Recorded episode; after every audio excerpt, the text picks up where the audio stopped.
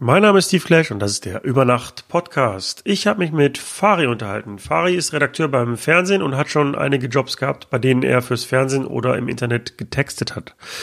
Unter anderem für Noisy, 16 Bars oder für seinen aktuellen Arbeitgeber Florida TV, der unter anderem Berlin Late Night mit Klaas Häufer Umlauf produziert. In seiner Freizeit macht Fari Stand-Up-Comedy, was ihm die Gelegenheit bietet, die eigenen Texte selber auf die Bühne zu bringen. Wir sprachen über Marmeladenproduktion in Sachsen, über das Arbeiten als Redakteur beim Fernsehen, über die Stand-up-Szene in Berlin und haben die Frage geklärt, ob es besser ist, als Comedian Gags zu klauen oder seinen Penis zu zeigen. Fari hat vor der Aufzeichnung gesagt, dass ein Podcast von maximal 60 Minuten die perfekte Länge hat für seine Bahnfahrten und ist mit dem Vorhaben, unter einer Stunde zu bleiben, direkt gescheitert. Vielleicht waren daran auch die diversen Biere mitverantwortlich, die wir uns während der Folge reingestellt haben. Am Ende eskalierte die Situation derart, dass Fari mich interviewt hat das Material werde ich im Laufe der Woche dann als Sonderfolge veröffentlichen. Und wenn du mich glücklich machen willst, dann freue ich mich wie immer über eine 5-Sterne-Bewertung auf iTunes und natürlich über eine kleine finanzielle Aufmerksamkeit via PayPal und Patreon. Alle Links in den Show Notes und jetzt viel Spaß mit Fari. Wie gesagt, also für mich ist die Zukunft tats tatsächlich im Streaming äh, so sehr, dass ich äh, irgendwann meinen eigenen Streaming-Service aufmache und ähm, das Gesicht davon ist Sky Dumont, aus dem einfachen Grund, weil der Streaming-Service wird heißen Sky on Demand.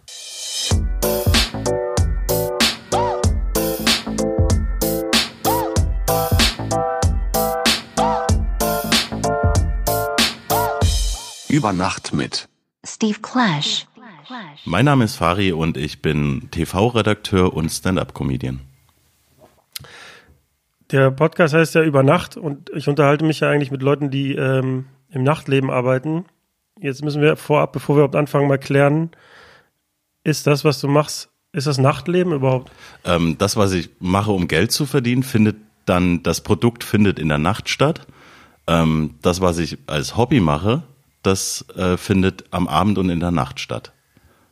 Also können wir an der Stelle weitermachen und müssen es nicht Also ist dein Format gerechtfertigt. Puh. Mit mir. äh, ich fange vorne an, du kommst aus Radebeul bei Dresden, stimmt das? Genau, früher war Radebeul noch Dresden, dann äh, gehört es irgendwann zum Landkreis Meißen und jetzt müssen wir sagen Radebeul bei Dresden, aber ich sage immer noch, um es den Leuten leichter zu machen, ähm, Dresdner. Aber Radebeul ist eine eigene Stadt jetzt. Radebeul ist eine eigene Stadt, äh, ist halt dann nur irgendwie zum Landkreis Meißen zugeordnet worden, anstatt als Teil von Dresden weiterhin zu existieren. Warum auch immer. Ich glaube, die Porzellanmanufaktur wollte einfach den Millionärswag haben, weil Radebeul die größte Millionärsdichte in Deutschland hat. Äh, dazu komme ich gleich auf jeden Fall noch. Das, das klären wir gleich noch. das, das will ich mal mit meiner Bank abchecken. Äh, was ist denn passiert? Also, wie, erstmal, wann ist das passiert? Hast du das überhaupt mitgekriegt? Nee, das war. Äh, nee, doch, doch, doch. Ich habe das mitbekommen. Ich habe, glaube bis zum äh, 18. Lebensjahr oder so war das, oder 16? 14, äh, dude, nee, keine Ahnung. Ich war conscious, auf jeden Fall. also ich habe das schon realisiert. Ich war Teenager, glaube. Und dann äh, bei, bei Dresden. Aber äh, ich bin aufgewachsen, ein Kilometer von der Grenze von Radebeul zu Dresden. Also auf der Dresdner Seite oder auf der Radebeuler Seite? Auf der Radebeuler Seite, genau. War das dann so wie so Katalonien, dass man dann gesagt hat, okay, das ähm, mm. wir es, es, es war eigentlich wirklich best of three worlds, weil äh, einen Kilometer in die andere Richtung hatte ich, war ich im Dorf und konnte Kühe umschmeißen, was ich nie getan habe, weil das ist scheiße. Und äh, einen Kilometer in die andere Richtung konnte ich halt äh, in, nach Dresden und äh, cool das machen, was halt Teenager eigentlich wollen. Also ähm, ja, Millionärsdichte, das heißt, du bist wahrscheinlich auch mit. Ich bin Millionär und zwar in dem Sinne, äh, dass ich sehr viel Liebe erfahren habe in meiner Jugend. Oh. Puh. Cool.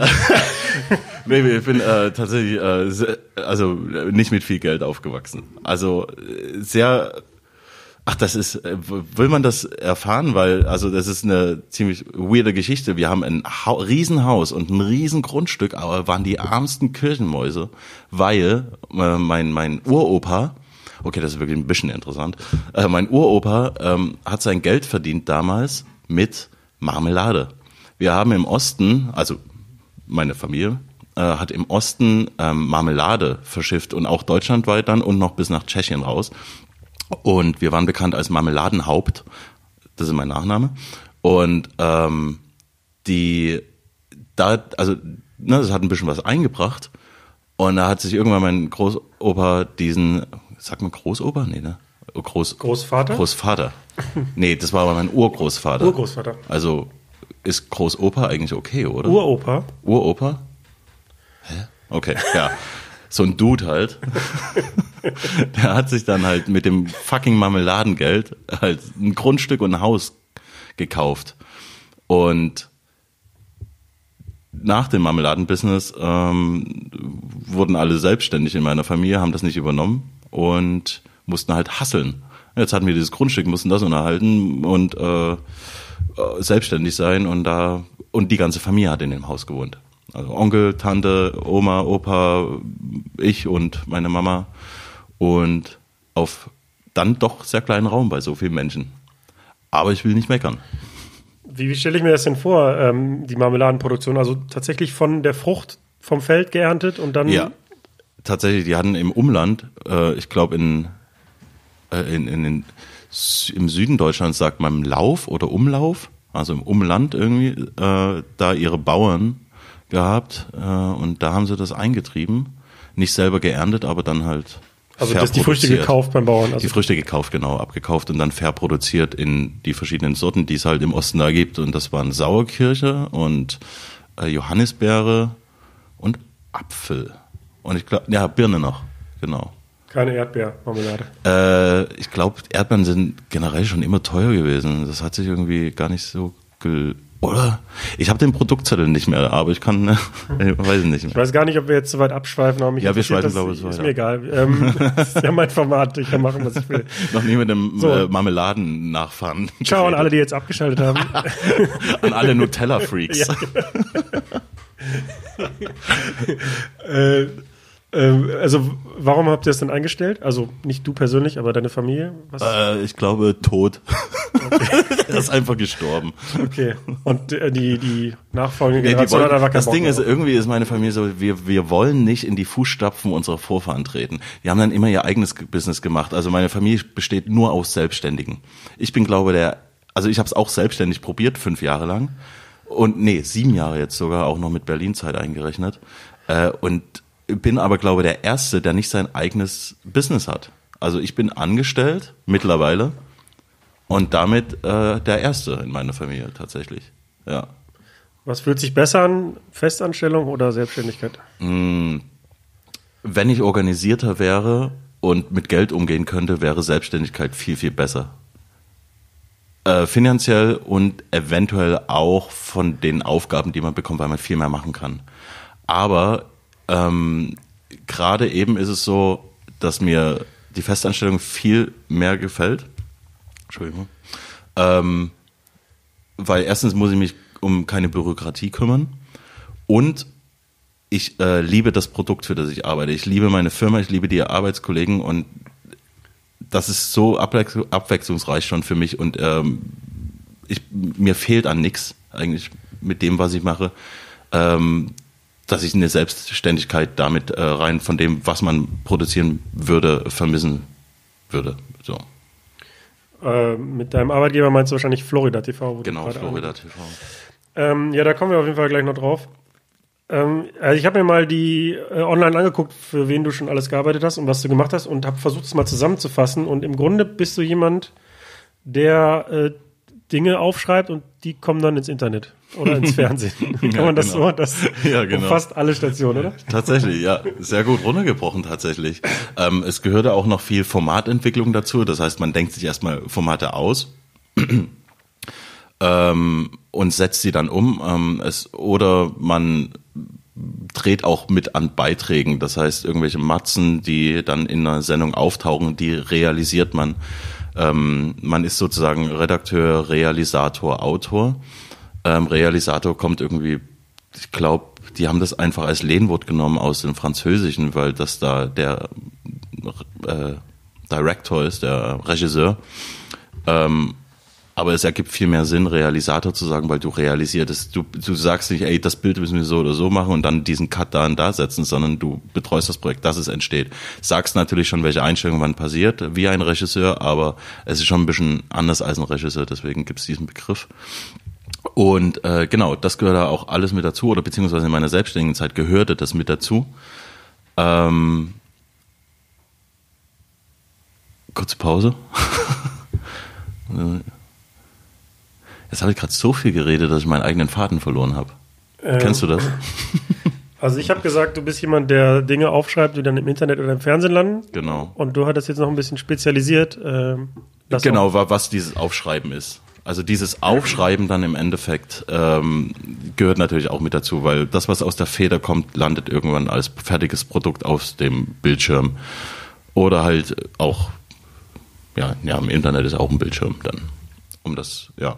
Aber es geht halt tatsächlich von, ging dann von äh, noch nicht mal bewegt, also Bewegtbild war immer mein Steckenpferd. Ich habe damals mit Kurzfilm angefangen, gefangen, sehr ähm, provisorisch und mit No Budget und bei Wettbewerben mitgemacht und habe das immer als Hobby gesehen und irgendwann halt hier in Berlin dann auch gemerkt, äh, okay, damit das ist mein Ding, ich will Bewegtbild machen und dafür schreiben, ich will mir was ausdenken. Ähm, und aber ganz viel ist halt tatsächlich auch als ähm, Redakteur oder Autorenberuf, du schreibst äh, Sachen für Nicht-Bewegtbild auch mal. Da kann eine Agentur ankommen und sagen, mach mal Werbetexte oder mm, schreib eine Moderation für irgendjemanden oder überleg dir mal eine Social Media Kampagne, texte das und äh, tweete für uns oder all so ein Zeugs halt. Alles, was mit Schrift zu tun hat in einem, ähm, ja, in einem Bereich, wo viele Leute das mitbekommen sollen im Endeffekt. Ja. Also, jetzt haben wir einen kleinen Sprung gemacht. Also, du hast gestartet als ähm, millionenschwerer Marmeladenerbe in Radebeul, was nicht zu Dresden gehört mehr. Ja. Äh, und äh, jetzt bist du in Berlin. Ähm, ich nehme Ja. an, dass du wie jeder andere Mensch auch zur Schule gegangen bist. Ähm, was ist denn dann zwischen Berlin und der Schulzeit passiert? Ähm, ich habe, bin vom Gymnasium runter irgendwann und habe auf der Mittelschule, äh, die, habe die Mittelschule beendet, nur um dann festzustellen, ha, ich will doch ein Abi haben, weil ich äh, tatsächlich Psychologie studieren wollte. Habe dann mein Fachabi nachgeholt, wollte dann eigentlich auch ne, die Psychologie weiter verfolgen, aber dann kam Berlin dazwischen. Ähm, zu Recht. Äh, ich habe über tatsächlich äh, über Vitamin B und weil man meinen Twitter-Account kannte, das Angebot bekommen, nicht mal ein Praktikum in Berlin zu machen bei einer Produktionsfirma, was halt auch Florida da, damals war. Und habe dann gesagt, boah, geiles Angebot. Äh, klar, Comedy finde ich lustig. und äh, habe dann innerhalb, äh, habe dann ein Bewerbungsgespräch gemacht und eine Woche später haben die mich angerufen und gemeint, ja, komm hoch, in zwei Wochen würden wir gern, dass du, äh, hätten wir gern, dass du anfängst. Und dann, ich war selbstständig, hatte einen Job äh, zu der Zeit äh, und habe dann gesagt, Leute, Gott sei Dank bin ich selbstständig, weil ciao, in zwei Wochen bin ich weg. Ne? Ich ziehe dann jetzt hoch und habe Gott sei Dank eine Wohnung irgendwie gefunden, also eine WG und habe dann nach zwei Wochen, äh, ja genau, innerhalb von zwei Wochen dann da angefangen und sehr, sehr, sehr viel gelernt. Und ähm, zwischen Schule und Berlin habe ich sehr viel gemacht tatsächlich, also sehr viel gejobbt. Ich habe, glaube, ich sage immer, ich habe jeden Job gemacht, außer in der Medizin. Also ich war beim Bund ein Jahr lang, habe meinen Grundwehrdienst da gemacht. Dann habe ich mal als Callcenter Agent gearbeitet, Pizzalieferant, äh, Versicherungsmakler tatsächlich auch. Ähm, ja, irgendein Zeug halt, um mich über Wasser zu halten, ganz einfach. Weil das Ding ist bei mir immer gewesen, ich wusste nie, was ich machen will. Ich wusste nicht, was, welcher Job mir Freude bereitet. Ich bin gelernter Werbetechniker, was ein echt geiler Beruf ist, der vielfältig wie Sau ist. Und selbst das wurde mir irgendwie zu langweilig. Und dann in Berlin habe ich erst gemerkt, fuck, für meine, für meine Affinität für Bewegtbild und äh, lustige Sätze gibt es einen Markt. Es gibt den Job TV-Redakteur. Und das war halt so mindblowing für mich. Ah, krass, ja klar, stimmt. Hättest du mal eher dran denken können, ne? Dann hättest du vielleicht schon, ähm, weiß ich nicht, deine eigene Sendung konzipieren können. Aber ich bin mega froh, dass es so gekommen ist und ähm, dass ich jetzt hier gelandet bin, gerade in der Branche. Macht voll Spaß. Als ich Florida TV gelesen habe, ähm, habe ich erstmal gedacht an so einen Sender, der so, ähm, so wie QVC und dann so Reisen verkauft. ja, ja. Wir werden, bald so um, wir werden bald umbenannt. Ja, Ja, deshalb. äh, wir, äh, die Pressemitteilung kam raus, wir trennen uns äh, sehr, sehr freundschaftlich äh, von Endemol, nicht weil es da Disput gibt, sondern weil wir uns einfach ähm, selbstständiger aufstellen wollen und wir trennen uns von diesen, ähm, äh, ich sag mal, Producer, Geldgeber, äh, Partner und werden heißen, pass auf, Black Flamingo. Ja. Weil unser Logo bei Florida TV war immer ein Pink Flamingo und jetzt sind wir aber cool und edgy, deswegen wird er Black. Black Flamingo. Nice. Ähm, wenn ich das lesen würde, würde ich immer noch wahrscheinlich an Nur schlimmer. genau An keine nur so Traumreise. Dumm, ja, ja, genau. Nur irgendwie bist du verbunden mit irgendwelchen Horror-Stories oder so. so irgendwie Albtraum Miami oder naja, egal. Ähm, aber ich habe äh, mir dann natürlich mal angeguckt, ähm, was ihr Forma für Formate macht und kann man das, glaube ich, so zusammenfassen, das sind so Joko und Klaas nahe Themen, die ihr macht. richtig? Ja, ja, genau. Alles um und mit Joko und Klaas tatsächlich. Es gab auch schon andere Formate ohne die, aber das ist schon der Kern. Du hattest gerade gesagt, die haben dich entdeckt, weil du aufgrund deines Twitter-Accounts. Also eine Mitarbeiterin damals, die der ich zu endlosen Dank verpflichtet bin, die Anja Resler, die mittlerweile bei Rocket Beans arbeitet. Shoutouts. Ähm, die habe ich kennengelernt durch einen Kumpel und die hat mich tatsächlich, ich habe beim Splash haben wir einfach gequatscht und äh, ich habe gemeint, habe einfach gefragt, das war der Wechsel von Neo Paradise zu Halligalli und zu, von CDF zu Pro7 und habe einfach aus Interesse gefragt, wie es denn so ist, ob alle Mitarbeiter behalten wurden konnten und wie der Wechsel generell intern funktioniert hat. Also wirklich nur als Mäuschen. Und ähm, die hat dann, kam, hat dann erzählt und hat dann gleichzeitig gemeint, ey, wir suchen ja noch jemanden als äh, Praktikant, der schreibt. Und wir kannten uns durch Twitter dann auch. Und hat sie gemeint, du kannst ja lustig schreiben. Zumindest kurz. Damals noch 140 Zeichen. Ja, so kam es dann. Ja. Also sie hat mich entdeckt. Aber hattest du denn beim Schreiben deiner Tweets dann auch schon irgendwie eine Vision, warum du das machst, oder ist es einfach nur ein Weg, einfach das auszudrücken, was dir so eingefallen ist und lustig zu sein? Ja, also, also Vision von wegen, äh, dass es tatsächlich ein Grund sein kann, also dass dein Twitter-Feed ein Grund sein kann, um äh, ein- oder ausgestellt zu werden äh, oder blockiert zu werden. das, äh, nee, das auf keinen Fall. Für mich war das tatsächlich eher ein, ein Sprüchebuch, ein digitales Sprüchebuch, nur was halt jeder einsehen kann. Ja. War dir denn, also als du sie getroffen hast und ihr darüber sprach, war dir dann auch schon bewusst, was das für ein Arbeitgeber ist und was die für Formate Überhaupt machen? nicht. Also doch, doch, ich kann, ja, ja, doch, die Formate und was, was da produziert ist, äh, wusste ich, ähm, war auch Fan natürlich, weil die eine ganz eigene Tonalität und Art haben einfach. Ähm, und ich hab, wusste aber absolut nicht, was die von mir wollen dann. Also das Bewerbungsgespräch war sehr, also ich, das war mein schlimmstes Bewerbungsgespräch von meiner Seite aus. Und äh, weil ich überhaupt keine Ahnung hatte, wie TV funktioniert. Natürlich nicht. Aber nochmal Shoutouts an Anja Resler, die hat dann gesagt, nee, das ist wirklich ein guter, komm, stell den doch ein. Und dann hieß es so, in zwei Wochen geht's los. In zwei Wochen geht's Hast los. du alle Brücken abgebrochen hinter dir und Tatsächlich, bist ja. nach Berlin gezogen. Das Ding ist ja, du bist ja auch äh, zugezogen, ne? Tatsächlich. Man, man, man stellt sich doch am Anfang vor, ja, ey, das so schlimm wird es gar nicht. Alle ein oder zwei Wochenende fahre ich doch eh in die Heimat, b- mach hier noch meine Kumpels, äh, treff mich mit denen und hab dasselbe Leben, nur halt nicht mehr so frequentiert. Und dann merkt man aber ganz schnell, ah fuck, aus diesem Plan so alle zwei Wochen runterzufahren, wären irgendwann mal zwei Monate. Und irgendwann ist es ein halbes Jahr und dann na, hast du komplett deine äh, Brücken da. Also nicht abgerissen, ne? weil Gott sei Dank gibt es das Internet, aber das hat man sich alles anders vorgestellt, also ich zumindest, als ich hergezogen bin. Dass ich, und ich habe Berlin vorher auch nicht gemocht. Ich habe das erst ja dann hier lieben gelernt und habe dann Dresden auch gar nicht mehr so vermisst. Leider. Obwohl Pegida hat es mir nicht schwer gemacht, Dresden nicht zu vermissen. Aber da kann die Stadt ja nichts für. Dresden ist ja eine wunderschöne das stimmt. Stadt tatsächlich. Das stimmt. Und die Leute sind wirklich auch wunderschön und toll und es ist die toleranteste Stadt tatsächlich, in der man aufwachsen kann. Ich hatte niemals Probleme mit Nazis oder irgendetwas in der Richtung. Äh, Ich bin so tolerant und weltoffen aufgewachsen, deswegen verwundert mich das so krass. Aber es ist ja kein Politalk hier. Aber das wollte ich nochmal gesagt haben.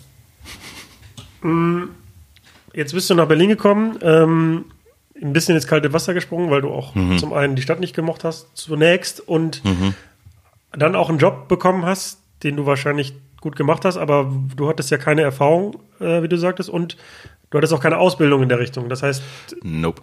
äh, du bist hingekommen und dann, okay, hi, was soll ich, was soll ich Ja. jetzt machen? Ich kann lustig schreiben, was soll ich jetzt machen?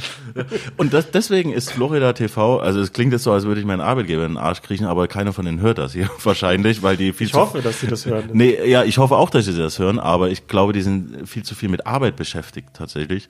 Äh, und nee, aber äh, der Arbeitgeber ist tatsächlich, ähm, ohne diesen Arbeitgeber hätte ich das niemals geschafft, weil du bist in jedem Prozess eingebunden. Du sitzt in den Brainstormings mit drin. Äh, deine Idee ist, äh, hat Value, du schreibst mit, du, du wirst auf Drehs geschickt, du darfst eine Kamera bedienen, du gehst mit in den Schnitt rein, nur als Praktikant schon.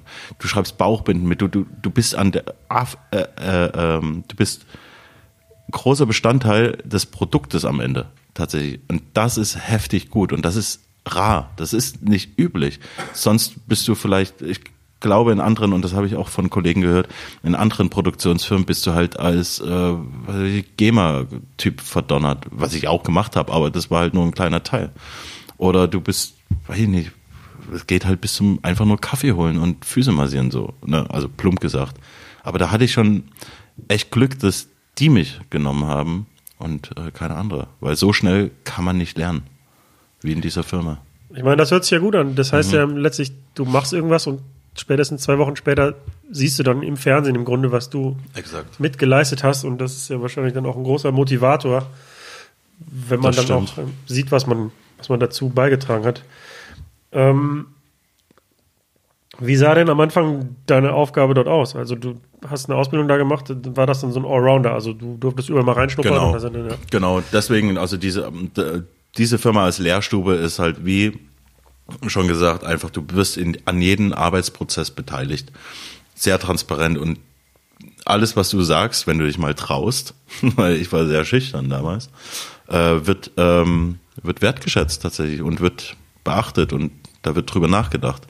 Und deswegen, ähm, ja, das ist halt die beste Lehrstube gewesen, die man sich vorstellen kann. Ne? Also ich glaube im Vergleich, wie wenn du ein Handwerk lernst und der äh, als meinetwegen äh, Schlosser und der bringt dir nicht nur äh, Dietrich bei, sondern zeigt dir die komplette Toolsammlung da, die er hat. Und ja, ich habe alle Werkzeuge kennengelernt da.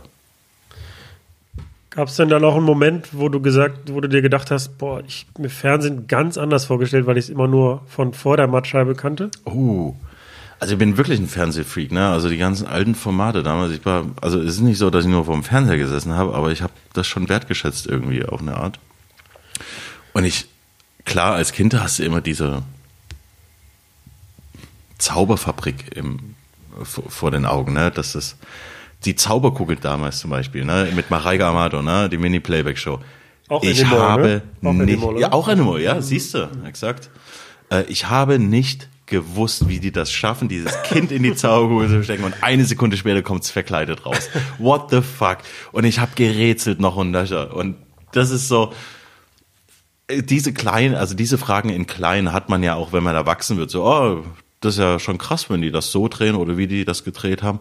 Und da gab es schon ein paar Aha-Momente, dass man so denkt, ah fuck, äh, also das ist ja im Endeffekt auch ein Handwerk, ne, was man lernen muss.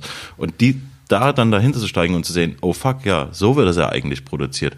So schwer ist es ja gar nicht. Oder die Idee ist ja so clever, dass es ganz einfach zu machen ist. Da gab es schon äh, ganz schön heftige Mindblows in der Anfangszeit. Hat sich dein, dein Fernsehkonsum denn seitdem verändert? Oder? Ja, ich gucke weniger leider. Ich habe mich tatsächlich äh, nur noch, äh, ich mag halt äh, Samstagabendshows. Ich liebe irgendwelche großen Sachen, die im TV passieren mit Gästen und mit Musik und Challenges und Feuerwerk und Pipapo, Abendunterhaltung einfach liebe ich. Und es hat sich insofern geändert, dass ich nur noch das schaue, weil alles andere geht an mir vorbei. Erstens auch wegen Zeit und zweitens, weil ich äh, die Qualität anders wertschätze. Aber die Qualität hat sich ja auch geändert. Also man sieht das ja an äh, äh, Light-TV-Sachen wie Berlin Tag und Nacht und ähm, Bau so Frau und Kram halt, was halt inhaltlich absolut irrelevant ist und keinen Wert hat. Ich sage jetzt nicht, dass wir noch relevante und coole Sachen machen, ne? Also wir machen Unterhaltung und Spaß und Halligalli so, ne? Aber es, es werden halt keine Menschen dabei verletzt. Ich habe keine, also das, ja, das ist immer so, so ein Ding, so vom, von einem mittelhohen Ross runter zu reden, aber ja, ich hasse es. Ich hasse dieses ähm, Reality. Zeugs mittlerweile. Und ja, vor allen Dingen, wenn dann auch, ich meine, bei, bei Tag und Nacht sind ja wenigstens noch Leute, ähm, Schauspieler in Anführungsstrichen, mm, irgendwie, genau. die das machen. Äh, die schaden sich im Zweifel selber dann, aber die wissen ja, worum es geht. Ähm, aber wenn dann so Formate sind, wo dann Leute aus dem realen Leben halt irgendwie geködert werden mit ein paar Euro und dann so genau. dargestellt, also das habe ich auch noch nie verstanden. Also auch, ich verstehe auch den Reiz nicht, warum man sich das anguckt. Also ich, ich, kann den Reiz des Anguckens schon sehr verstehen. Also mega verstehen gerade als äh, 9-to-5-Work abends nach Hause und einfach mal kurz abschalten und sich über andere Assis auf, nee, nicht über andere Assis, oh Gott, das ist wirklich wieder schon wieder von diesen raus so. Aber es gibt halt, ne, man, man tritt gerne, es ist leicht nach unten zu treten und sich gut zu fühlen. Nach oben zu treten ist immer schwer. Und nach oben treten versuchen halt äh, Kabarettisten und Comedians und äh, Unterhaltungsshows, müssen sie nach unten treten machst du privat heimlich bei dir zu Hause, wenn du siehst, ah ja, da ist noch ein Assi, der ist, der hat einen Zahn weniger als ich. Aber glaubst du nicht, das würde auch als Fiktion funktionieren? Also ja, ja, aber das ist, das, das kann ja, das kann ja kein, man, Leute glauben ja das, was, was ihnen vorgesetzt wird. Also, ja. Ich meine, ja, dann könnte man ja im Grunde auch Schauspieler nehmen oder. Exakt, kann man ja. machen. Aber die sind zu teuer. Achso, verstehe. Hm, deswegen okay, nimmt man diese Komparsen von der Straße. Ich wollte jetzt gar nicht so lange auf dem Fernsehthema rumreiten, aber ich habe noch mhm. ganz viele Fragen, die mich äh, aus, durchaus interessieren. Nämlich, ähm, es ist ja kein Geheimnis, dass ähm, Fernsehen so nach und nach auch von Online-Inhalten abgelöst wird. Ja. Sowohl zum Fernsehstreaming halt, also On-Demand-Fernsehen, äh, als auch von amateurhaft oder von Amateuren erstellte Inhalte, ja. zum Beispiel wie dieser Podcast äh, oder von YouTube, äh, wo Leute einfach die Kamera anmachen und äh, äh senden ja. können. Hat man das auf dem Schirm äh, beim Fernsehen? Man hat's, also als Produktionsfirma hat man das zu 100 Prozent auf dem Schirm. Ähm, als Sender nicht und ich hoffe, ProSieben hört nicht zu. Schöne Grüße Sender, an ProSieben an der Stelle. Ja, als Sender hat man das, also man hat's, man hat's auch auf dem Schirm tatsächlich, aber man ähm, versucht nichts, äh, um das irgendwie aufzugreifen. Weißt du, ähm, es wird perspektivisch nicht daran gedacht, dass das Online äh, Streaming oder das äh, Online ausspielen und da on demand schauen ein Thema ist. Es hat, glaube ich, also, ne, also jetzt mutmaße ich, es hat damit zu tun, dass das Geld stimmt. Die Werbung stimmt, das Geld stimmt und solange die Kuh Milch gibt, wird daran nicht gerüttelt.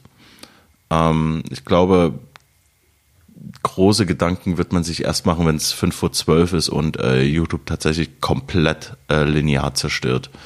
Ähm, wir oder beziehungsweise ich versuche einen Fokus drauf zu legen, dass also es gibt alle bei okay so das es ist ja schon mal gut, dass äh, jedes lineare Format äh, sein Content, was einmal ausgespielt wurde bei einer Show abends irgendwann, auch bei YouTube hochlädt in Clips geeinzelt. Es nimmt natürlich diesen gesamten Show-Charakter, dass es eine zusammenhängende Show ist, aber das nimmt ja auch die Werbung dazwischen. Von daher ist das völlig legitim. Und so existiert das zwischendurch. Aber die Klickzahlen entscheiden nicht darum, ob ein äh, darüber, ob ein Format gut oder schlecht ist und weiterläuft, sondern diese fucking Einschaltquotenboxen, die entscheiden darüber. Und die Einschaltquotenboxen, die sind scheiße verteilt und die sind nicht repräsentativ und da liegt, glaube ich, das gesamte Problem. Und die wollten das 2013 schon mal ändern, dass die auch Streaming-Zahlen mit in diese Wertung mit reinnehmen, haben es nicht getan. Ähm, und ich glaube, Streaming Werte und Klicks auf YouTube sind das relevanteste, was du machen kannst. Ähm, gesamte Startups und Werbeagenturen basieren darauf, um äh, Monetarisierung bei YouTube und äh, Spotify und überall zu finden, nur um Werbepartner anzulocken. Das Sales Department ist da so hinterher, irgendwie da Geld ne, irgendjemand aus dem Kreuz zu leihen, weil die rechtfertigen das mit den Streaming-Klicks und bla bla bla. Ne? Ein, ein TV-Sender ist immer noch, ja, aber die Box, die da bei der Tante Jutta steht, die, äh, na, das sagen wir unseren Werbepartnern.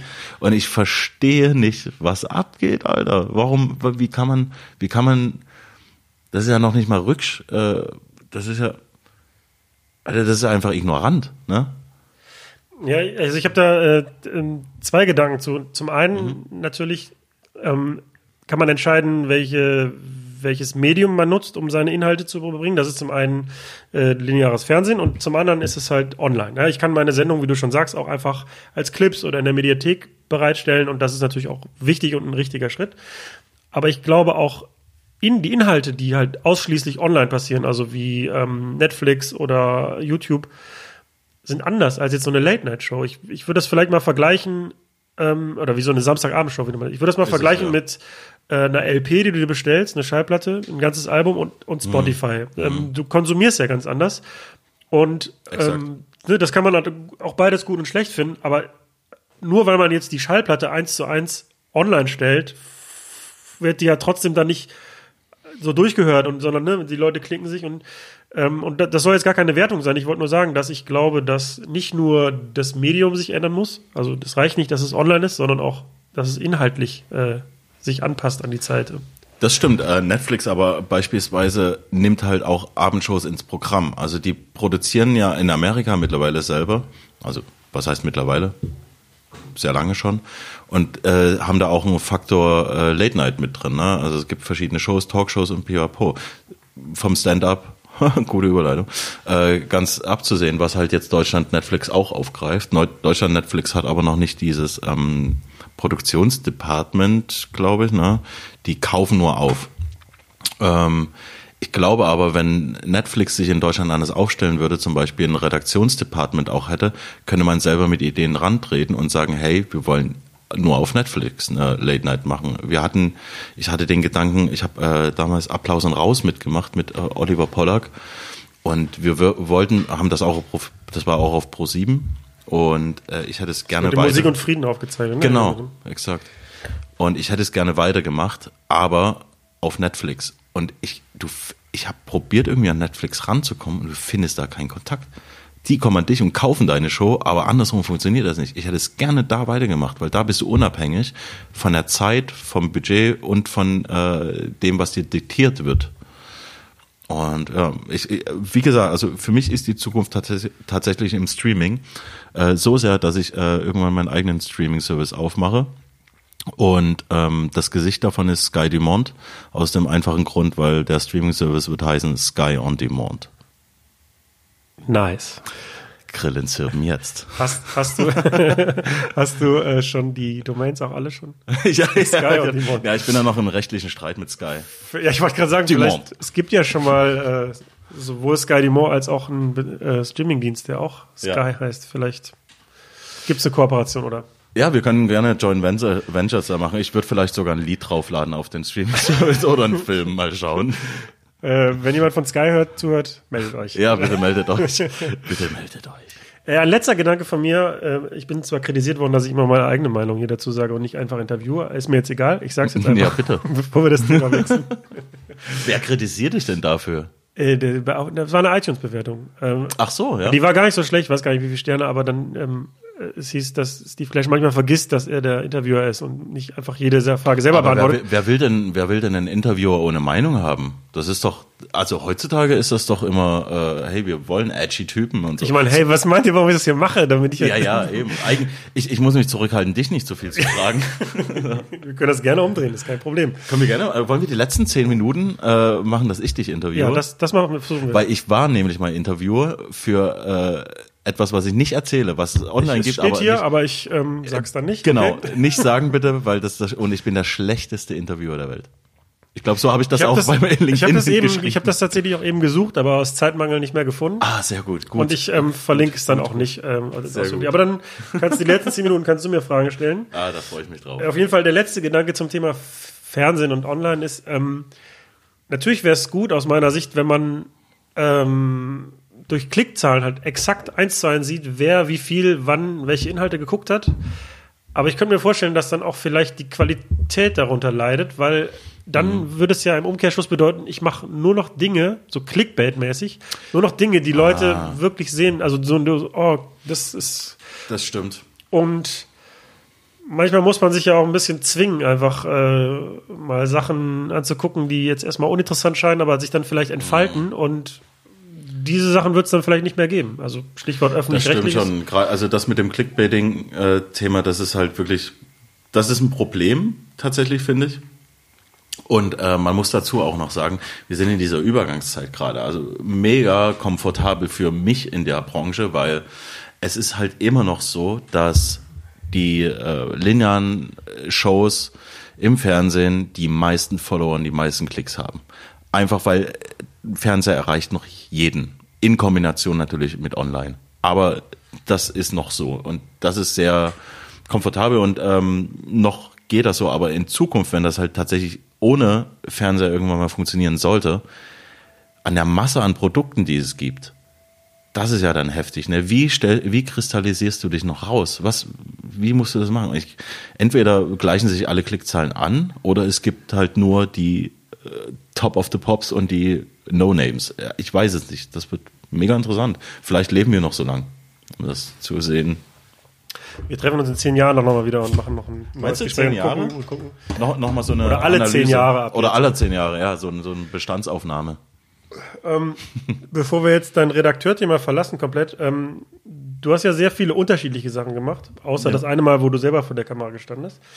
Ähm, aber du warst bei einer Werbeagentur, du warst bei 16 Bars, du warst, du hast für Weiß gearbeitet, du hast für Noisy äh, Kolumnen geschrieben. Ja.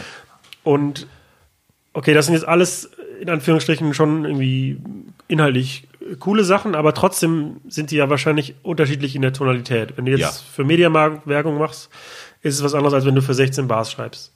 Wie schwierig und wie angenehm ist es für so einen Schreiber, sage ich, nenne ich es jetzt mal, ähm, für jemanden, der Inhalte schreibt, ähm, sich dann da anzupassen?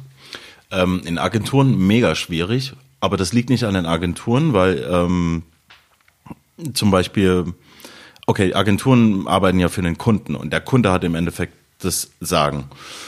Und äh, also arbeitest du ja auch für den Kunden, nur halt via die Agentur. Und wenn der Kunde, und das ist halt heutzutage meistens so, der Kunde kommt an und geht an eine coole Agentur in Berlin und sagt, hey, wir wollen hip, edgy und bold sein. Das sind so diese ganzen Attribute, die da um sich geschmissen, mit dem um sich geschmissen wird. Und dann wird das an dich als äh, Freelancer weitergetragen und dann machst du halt etwas, was hip, bold und edgy ist und sagst, ja, okay, wir, oh Gott, was kann ich jetzt als Beispiel anbringen, ohne äh, ein Konzept zu verraten, äh, was da geklaut wird. Naja, dann, dann, dann sagst du halt, ja, wir äh, beschmieren Michaela Schäfer mit Nutella und schmeißen ihn in einen Ameisenhaufen, keine Ahnung. So. Dann kommt der äh, Auftraggeber, der zur Agentur gekommen ist und sieht das und sagt, ja, das ist schon, ja, doch, aber nee, das ist zu krass. Und im Endeffekt landet man wieder bei der Standardwerbung oder bei dem Standardprodukt oder bei der Standardkampagne. Und jeder will irgendwie immer dieses cool, aber die wissen nicht, was cool ist. Weil alle, die das zu entscheiden haben, über 40, 50 sind. Und äh, das ist nichts gegen, das ist keine Altersdiskrimination oder irgendeine, also das ist einfach nur ein Fakt, weil ich, ich, ich bin 31 und ich habe keine Ahnung, wie die 14- und 16-Jährigen reden, aber das gebe ich doch zu.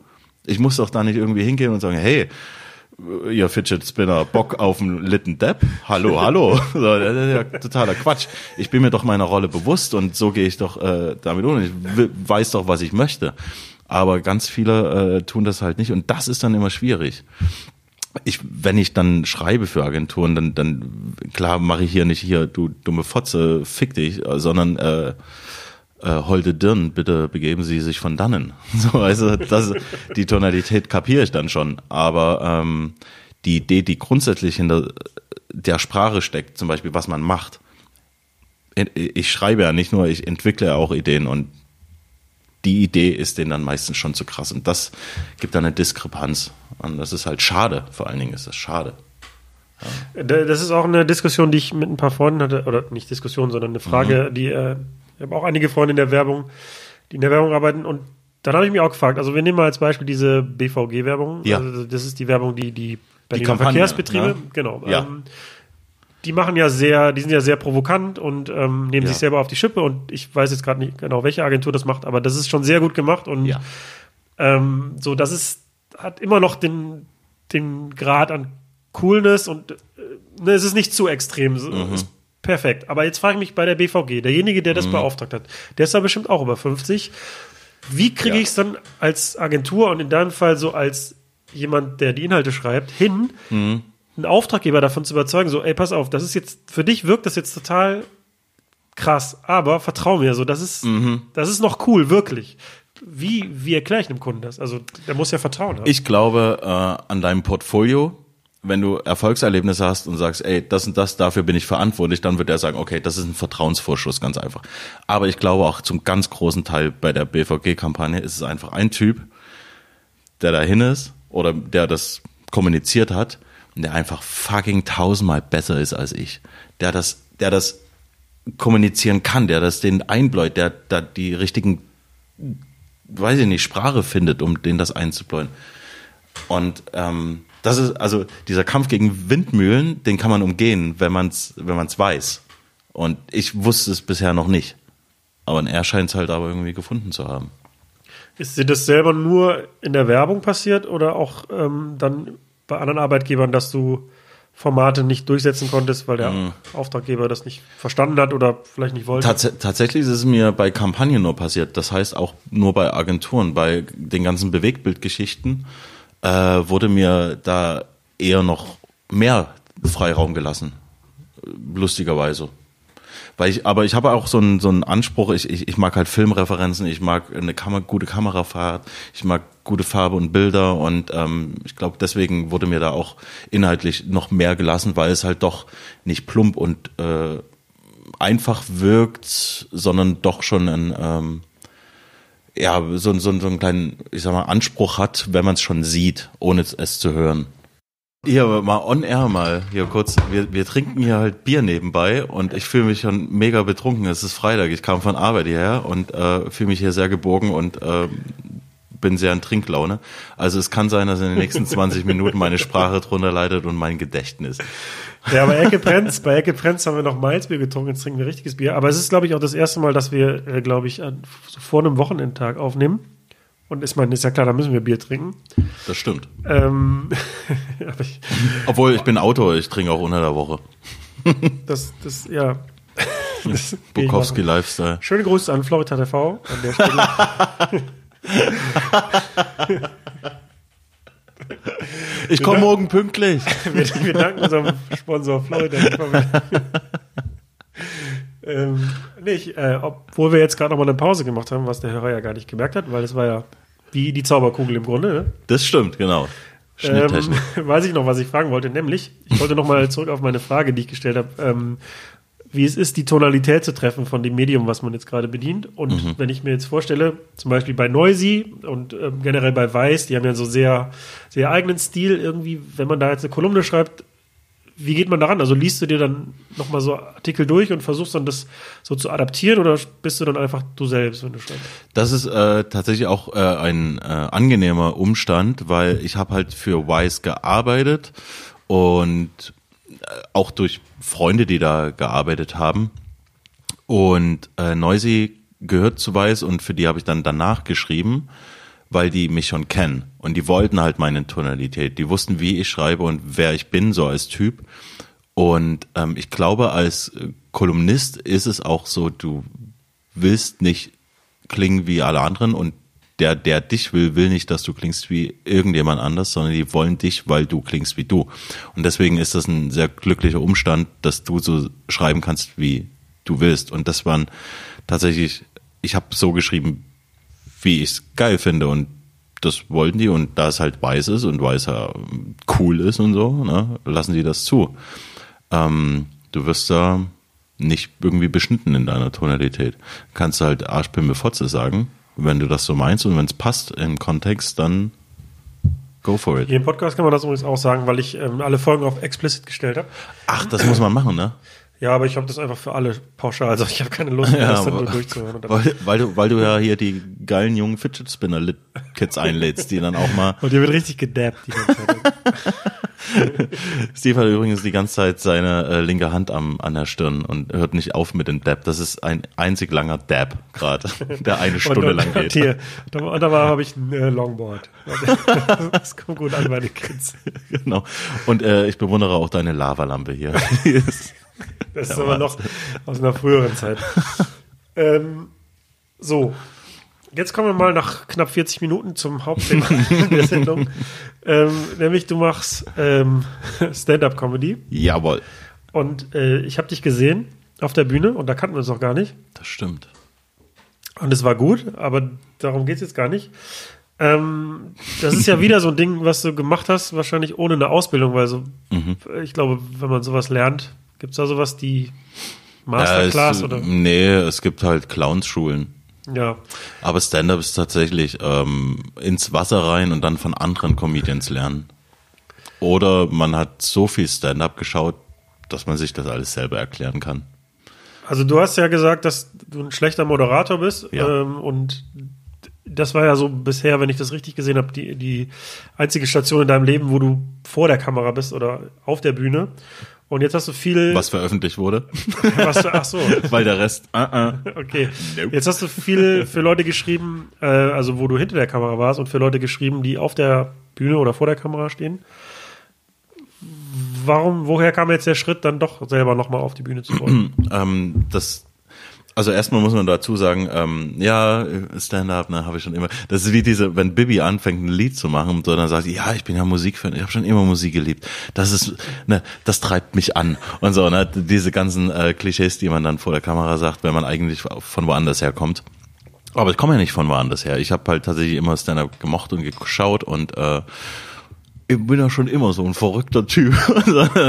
Das, was auch Instagram an ihre Kurzbio schreiben. So, mit mir kann man Pferde stellen, ich bin crazy und so. Ne? Ja, aber äh, tatsächlich ähm, hatte ich das schon immer irgendwie vor. Ich habe es nur einfach nicht gemacht, weil ich finde, wenn es jemanden gibt, der besser ist als du, dann fang erst gar nicht an. Das war immer meine Einstellung. Aber irgendwann denkst du dir, ja, dann mach's halt als Hobby, weil ich habe ganz viele Sachen, die halt nicht veröffentlicht werden ähm, Ideen und ähm, ja rein auch von beruflichen her, die, die sterben irgendwo und das fände ich schade. Und das ist so ein Outlet für mich, wo ich das noch erzählen kann, wo ich, wo ich die Gags, die ich geil finde, die an, ein anderer vielleicht nicht genommen hat, die ich dann verwerten kann tatsächlich.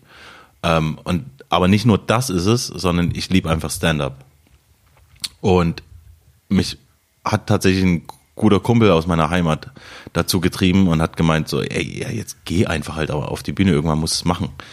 Und das ist halt der logischste Satz, ne? Aber eins selber, ne, wenn man dann Scheu hat oder nicht weiß, warum und warum sollte ich und wen interessiert überhaupt, was ich zu sagen habe, wenn man überhaupt was zu sagen hat, dann überlegt man sich das sehr lange und dann wurde ich aber 30 und dachte mir, das ist ein gutes Alter, um anzufangen, weil da kann man gut rechnen, wenn dich jemand fragt, wie lange du schon Comedy machst. Ne? Da hast du, musst du nicht so lange überlegen. Das war tatsächlich das Argument. Ja, und, dann- und dann du bin ich. mit 28 schon starten, aber dann, okay, ich warte noch Ja, genau, zwei ich Jahre. bin weil dann- scheiße in lange machst Mathe. Wenn Und, du jetzt 31 bist, wie lange machst du schon Comedy? Ein Jahr. Ein Jahr. siehst du, wie schnell ich dir das beantwortet habe? Wenn ich mit beeindruckt, 29 angefangen hätte, dann hätte ich jetzt fünf Minuten gebraucht. Easy. Ja, Ja. Ich bin beeindruckt, danke. Genau, und ich habe tatsächlich einen Monat vor meinem äh, Geburtstag, vor meinem 31. habe ich angefangen. Damit ich noch in der Zeit bin. Aber äh, ist dann, also wenn man dann einen Monat später Geburtstag hat, macht man das dann schon ja, weil dann ist man ja schon 31 und dann äh, Nö, aber dann kann ich ja sagen, ich habe mit 30 angefangen. also das ist immer noch eine runde nicht, ist nicht Zahl. gelogen, ja, ja. Exakt, ja. genau. Ähm, also deinen Ausführungen entnehme ich jetzt auch, dass du derjenige bist, der nicht auf der Clownsschule war, sondern du Ja, genau. warst wahrscheinlich Fan von Stand-Up-Comedy und äh, hast dann gedacht, okay, das kann ich auch. Ähm, Mhm. Was sind denn so die großen Vorbilder? Eher so Kristall oder nee, die ja noch gar nicht. Oder, oder eher Louis C.K. Äh, oh Gott, beides sind ja Schweine, ne? Also Kristall ist ja ein Klauschwein, was seine Gags nicht schreibt und äh, was Gags klaut und was ein, einfach ein behinderter Mistspasti ist. Und Louis C.K. ist Dass es hier auf Explicit steht. Ja, aber ohne Scheiß. Also da äh, gibt's kein Partout bei mir.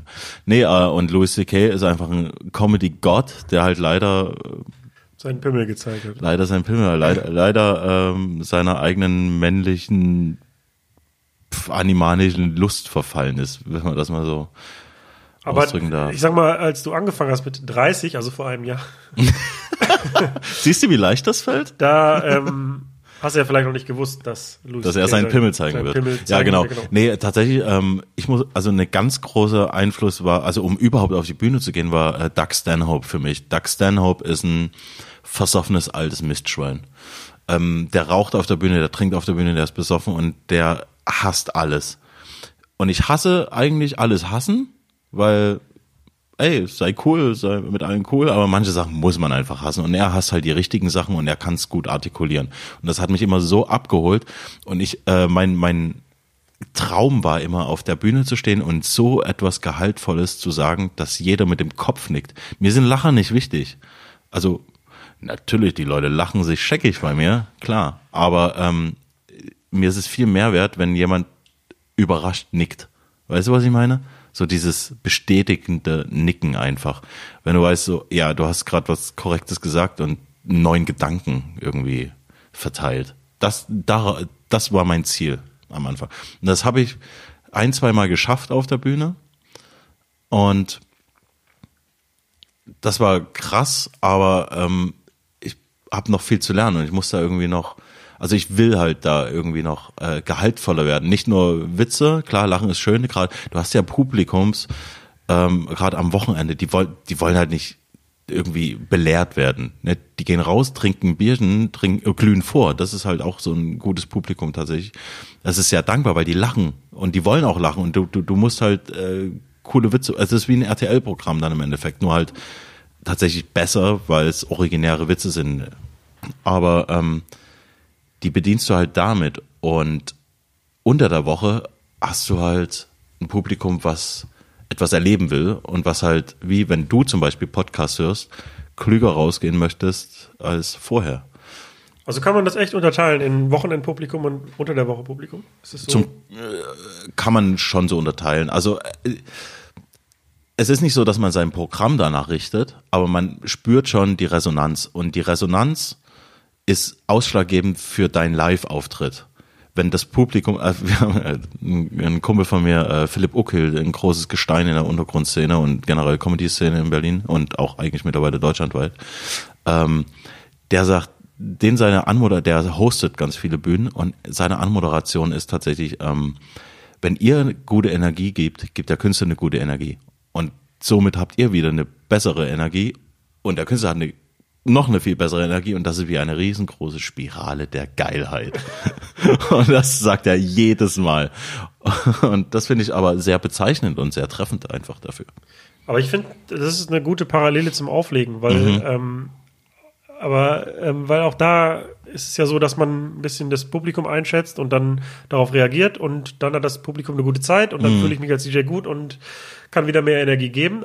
Aber in meinem Fall ist es auch so, dass ich relativ flexibel bin, ähm, weil ich mich halt ähm, zumindest in den, den Rahmen, die ich mir in den Rahmen, den ich mir selber gesteckt habe, Ja. äh, reagieren kann auf das. Aber wenn du jetzt ein Programm schreibst, dann ist es ja fest. Oder wie, wie, wie kannst wie spontan kannst du sein? Des, deswegen, also es gibt eine unterschiedliche Art von Comedians und äh, ich bin einer von denen, der das, was du als DJ machst, zum Beispiel mega schwer findet, flexibel zu reagieren, ähm, weil ich mich gerne an den Fahrplan halte. Wenn ich was geschrieben habe, also ich, das Ding ist, ich gehe nicht raus, wenn ich nicht weiß oder für, zumindest selber für mich weiß, dass das, was ich geschrieben habe, gut ist oder dass es gehaltvoll ist. Eins von beiden, am besten beides.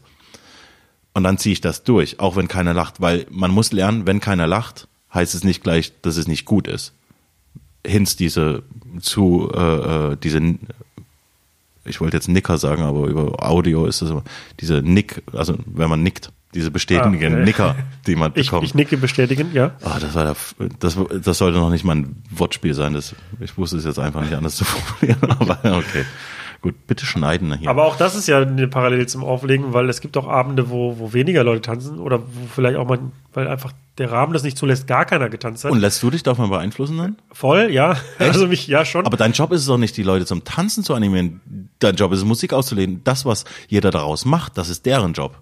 Wenn du eine geile Zeit haben willst, dann geh halt raus. Wenn du Netflix schauen willst, dann musst du zu Hause bleiben. Das ist deine Entscheidung. Nee, das stimmt. Also, das kommt auf den Rahmen an. Also, wenn das ein Club Mhm. ist und dann natürlich, die Leute kommen dahin zu tanzen und wenn sie nicht tanzen, dann habe ich ein schlechtes Gefühl und davon lasse ich Mhm. mich beeinflussen.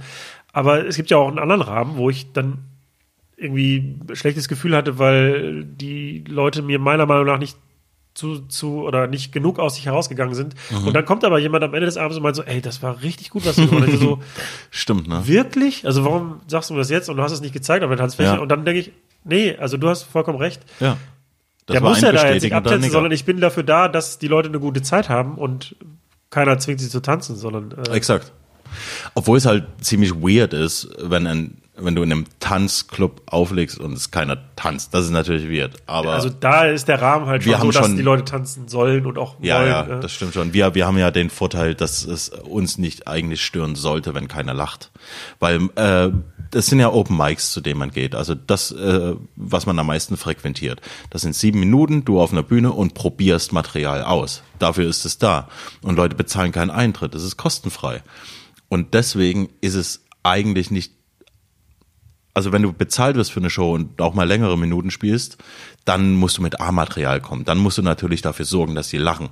Aber so dieser Usus unter der Woche, das, was ich als mein Hobby sehe, auf Open Mics zu gehen und da ein bisschen rumzuprobieren, Leute zum Lachen zu bringen, ähm, es ist, es ist kein schlechtes Feedback, wenn die nicht lachen. Das heißt, entweder für mich, ähm, ich muss mein Programm ändern oder den Witz ändern, oder es ist halt, oder die haben es nicht verstanden. Das kommt auch ganz. Also irgendwer, du kannst nicht mit allen Referenzen irgendwie punkten, aber ähm, ja, das muss man dann ausloten. Und ich glaube, da sind wir als Comedians mehr im Vorteil, als wenn du in einem Tanzclub auflegst. Also, Ich, also ich hätte jetzt eher das Gegenteil vermutet. Also du sagst es jetzt so rational und ich, ich verstehe deine Argumente voll. Ja. Äh, aber wenn du dann da oben stehst, ich meine, alle gucken dich an, ja, Mhm. und ich hätte permanent das Gefühl, ich muss jetzt abliefern und dann mache ich drei Gags und wenn Mhm. dann keiner von denen zündet, dann wäre ich so ja gut, aber das kam bei mir noch nie vor. nee, nee, natürlich, das, ich rede jetzt nicht von dir. Nee, aber das Ding ist, da, das ist ja diese Lernphase, damit muss man klarkommen. Man muss erkennen, lachen die nicht, weil der Witz scheiße war, lachen die nicht, weil die die Referenz nicht verstanden haben, oder lachen die nicht, weil dieser Witz nicht zum Lachen ist, sondern eher zum Nicken. So, weißt du?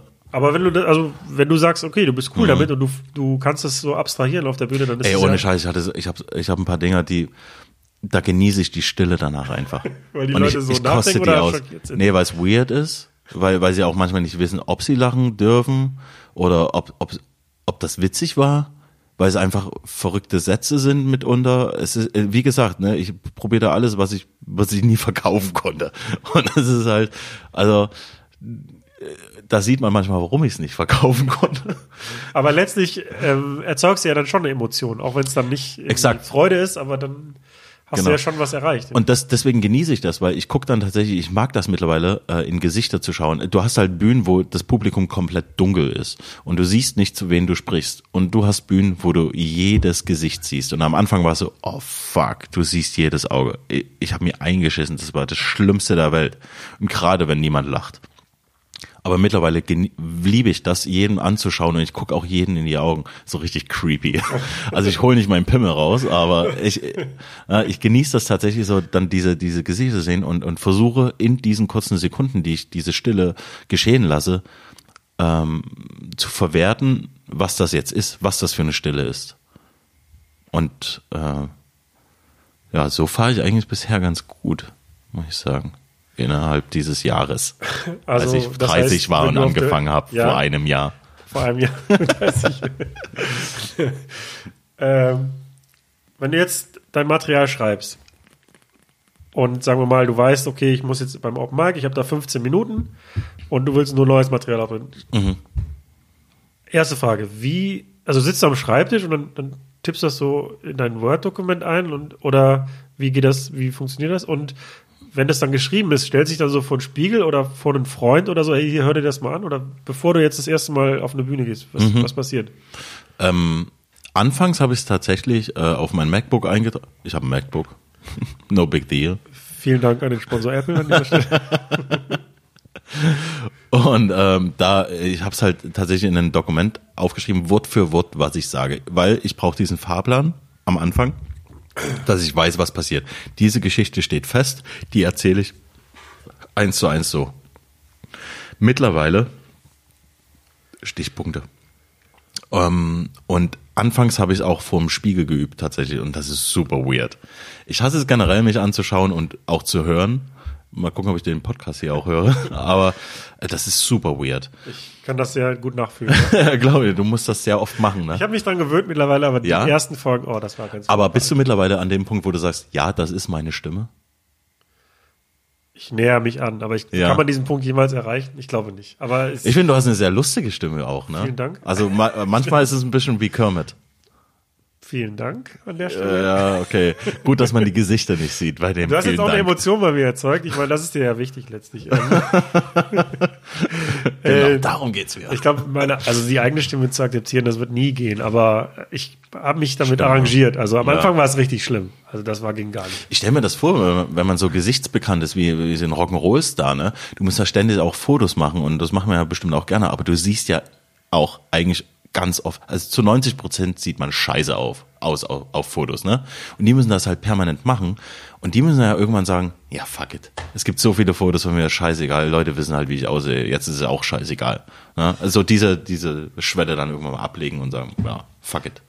Ja, ich finde, da man sich ja selber im Spiegel logischerweise immer nur von vorne sieht, Mhm. äh, finde ich es weird, wenn man plötzlich so Fotos von sich selber sieht von der Seite und dann so, hä? Das stimmt. Das sieht so komisch aus. Mir Aber einfach nur, weil man es nie sieht. Ne? Das stimmt. Mir ist letztens aufgefallen, ich habe eine sehr krumme Haltung und versuche seitdem immer gerade da zu sitzen. Ja, gerade geht's nicht wegen des Mikrofons hier. Aber und ich habe einen sehr, sehr seltsamen, seltsamen Nacken, habe ich gemerkt. Das hat mich, also, und seitdem hole ich mir keinen mehr runter. Ich finde mich selber nicht mehr attraktiv.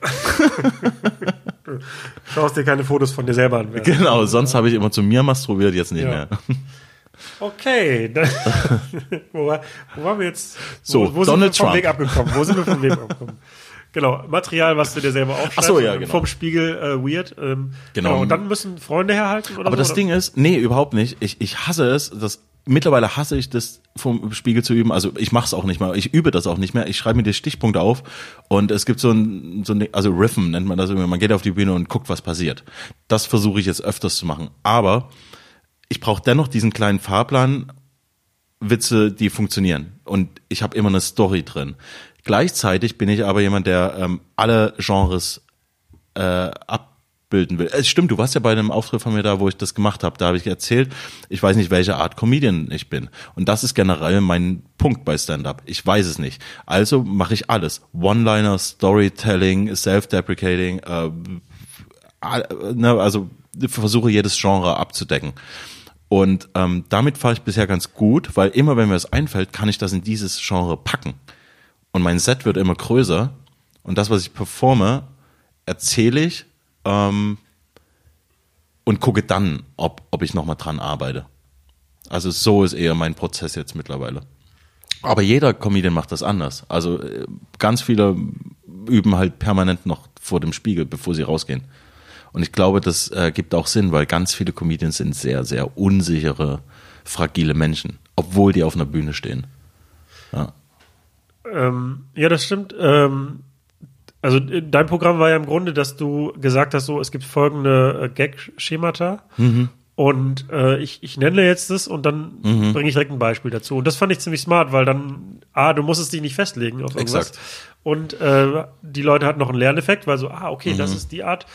Ähm, und meine eigentliche Frage wäre gewesen, bevor du angefangen hast, hast du dir überlegt, okay, ich möchte jetzt die Art von Comedian werden oder die Art, also der versoffene Arsch, der auf der Bühne raucht oder der lustige Clown oder keine Ahnung, aber in dem Fall äh, hast du es ja schon beantwortet, weil du weißt es offensichtlich nicht und ähm, Es passiert halt alles, ne? Also das Ding ist mal, bin ich, also wenn ich mein äh, Politset probiere, dann stehe ich sehr belehrend auf der Bühne und rante einfach nur ohne Punkt und Komma.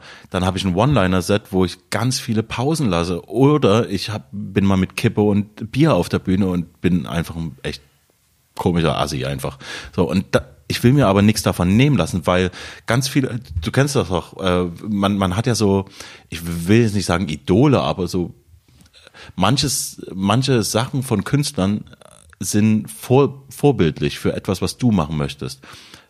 Ein Set von Louis C.K., ich würde gerne wie der sein in dem Set. ich will nicht wie generell er sein, sondern nur das Den würde ich Stil mir aufnehmen, aneignen. ja. Genau, weil er das Set perfekt macht. Ein anderer, meinetwegen, ist halt, weil Kabarettist oder so kann über Politik besser reden und du denkst, oh fuck, das ist echt ganz gut, das will ich mir auch aneignen. Und du eignest dir erstmal, glaube ich, am Anfang auch viele Tonalitäten und Eigenarten, gerade in der Haptik auch, äh, in der Performance auch an. Und dann durch die Aufregung wirst du aber zu dir selbst. Und deswegen musst du dich mal aufnehmen. Also das wollte ich eigentlich auch nicht machen, aber du musst dich aufnehmen, um zu sehen, wie du bist und wer du bist. Weil du bist schon und eigen. dann muss man sich, genau, oh, das Video. stelle ich mir ganz schlimm vor, sich das dann anzuschauen. Ne? Frag nicht. Wo können wir das sehen? Ich habe, ich vor Dingen, äh, und das, das, das Krasse ist tatsächlich, ich bin am besten, wenn ich betrunken bin auf der Bühne. Ich merke das hier schon. Also das ja, danke. Ich, ich, und ich werde es mir nie anhören. äh, wie heißt denn diese Technik, wo man äh, fünf Gags später nochmal auf ein Thema referenziert, was schon denkst, Callback. gut, dann mache ich jetzt mal einen Callback. Ja. Wait for it. Ähm, du hast eben gesagt, dass bevor du äh, den Job beim, bei Florida angefangen hast, ähm, einfach ganz viele unterschiedliche Sachen gemacht hast und nicht genau wusstest, äh, Ja. Mhm. also Pizza ausgefahren und äh, Callcenter und so. Und irgendwann kam dann die eine Chance, äh, die du dann ergriffen hast. So. Ist es beim Stand-up jetzt genauso? Also probierst du jetzt ganz viele Sachen aus und irgendwann auf dem Splash sagt jemand, Lustigerweise äh, bin ich auf dem Splash schon aufgetreten, bevor ich äh, Stand-up gemacht habe. Da wollte mich äh, äh, Steiger und Jan Wehn damals, die haben eine ähm, Lesebühne gemacht und ich habe kein Buch draußen, aber ich habe Tweets. Und ich sollte einfach meine Tweets, Tweets vertragen. vorlesen? Und da war ich auch rattendicht und das war das Coolste der Welt. Wir für dich so und, Spaß. und oder für Und für alle anderen auch. Nehme ich mal stark an. Also so wurde mir das erzählt. Von meinen Freunden, die mir nichts Böses wollen. Aber also glaubst du dann irgendwann Ähm, macht so Klick und dann kommt, kommt das, der Florida TV unter den. Das Ding ist, mir ist es, mir ist es mittlerweile egal, weil ich so zufrieden mit meinem Job bin und ich will, also das Ding ist, ich will auch nichts erreichen mit der Comedy. Also ich will schon für mein Hobby gut werden, so wie jemand, der Tennis spielt und gerne seinen seinen Aufschlag verbessern möchte, möchte ich besser in Comedy werden, aber nicht mit dem äh, perspektivischen Ziel, äh, Geld damit zu verdienen oder berühmt zu werden. Ich scheue mich auch eher davor, glaube ich. Ich bin sehr zufrieden mit meinem Job und will da eher erfolgreich sein als äh, mit meinem Hobby, was wahrscheinlich kein populärer äh, Gedanke ist, aber äh, that's it gerade und deswegen kann ich mir auch die Freiheiten nehmen auf der Bühne.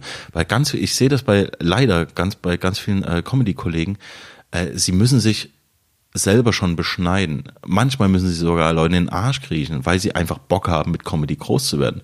Und diese ganze fucking äh, nicht, Quatsch, Comedy-Szenerie, Nightwash, YouTube-Format-Zeugs, wo es halt um Preise geht und wer ist der Beste und der wird gekürt, das ist alles behindert. Äh, Ja, sorry für das Wort. Aber das ist so, ich, ich will nicht diese Schiene fahren und ich bin auch sehr froh, dass ich nicht muss, weil Comedy oder generell Kunst wird komprimiert, äh, ich bin wirklich schon betrunken, wird äh, äh, für Zukunft, Steve, jetzt wieder reinschneiden. Das, nein, das bleibt sowas von drin. Nein! ähm, so, ja, genau. Das Ding ist, also für, für ganz viel Kunst und äh, auch für Comedy ist es so, deine Kunst, dein Output, das wird kompromittiert. Jetzt habe ich es falsch gesagt. Mann, ey. Korrumpiert. es wird korrumpiert.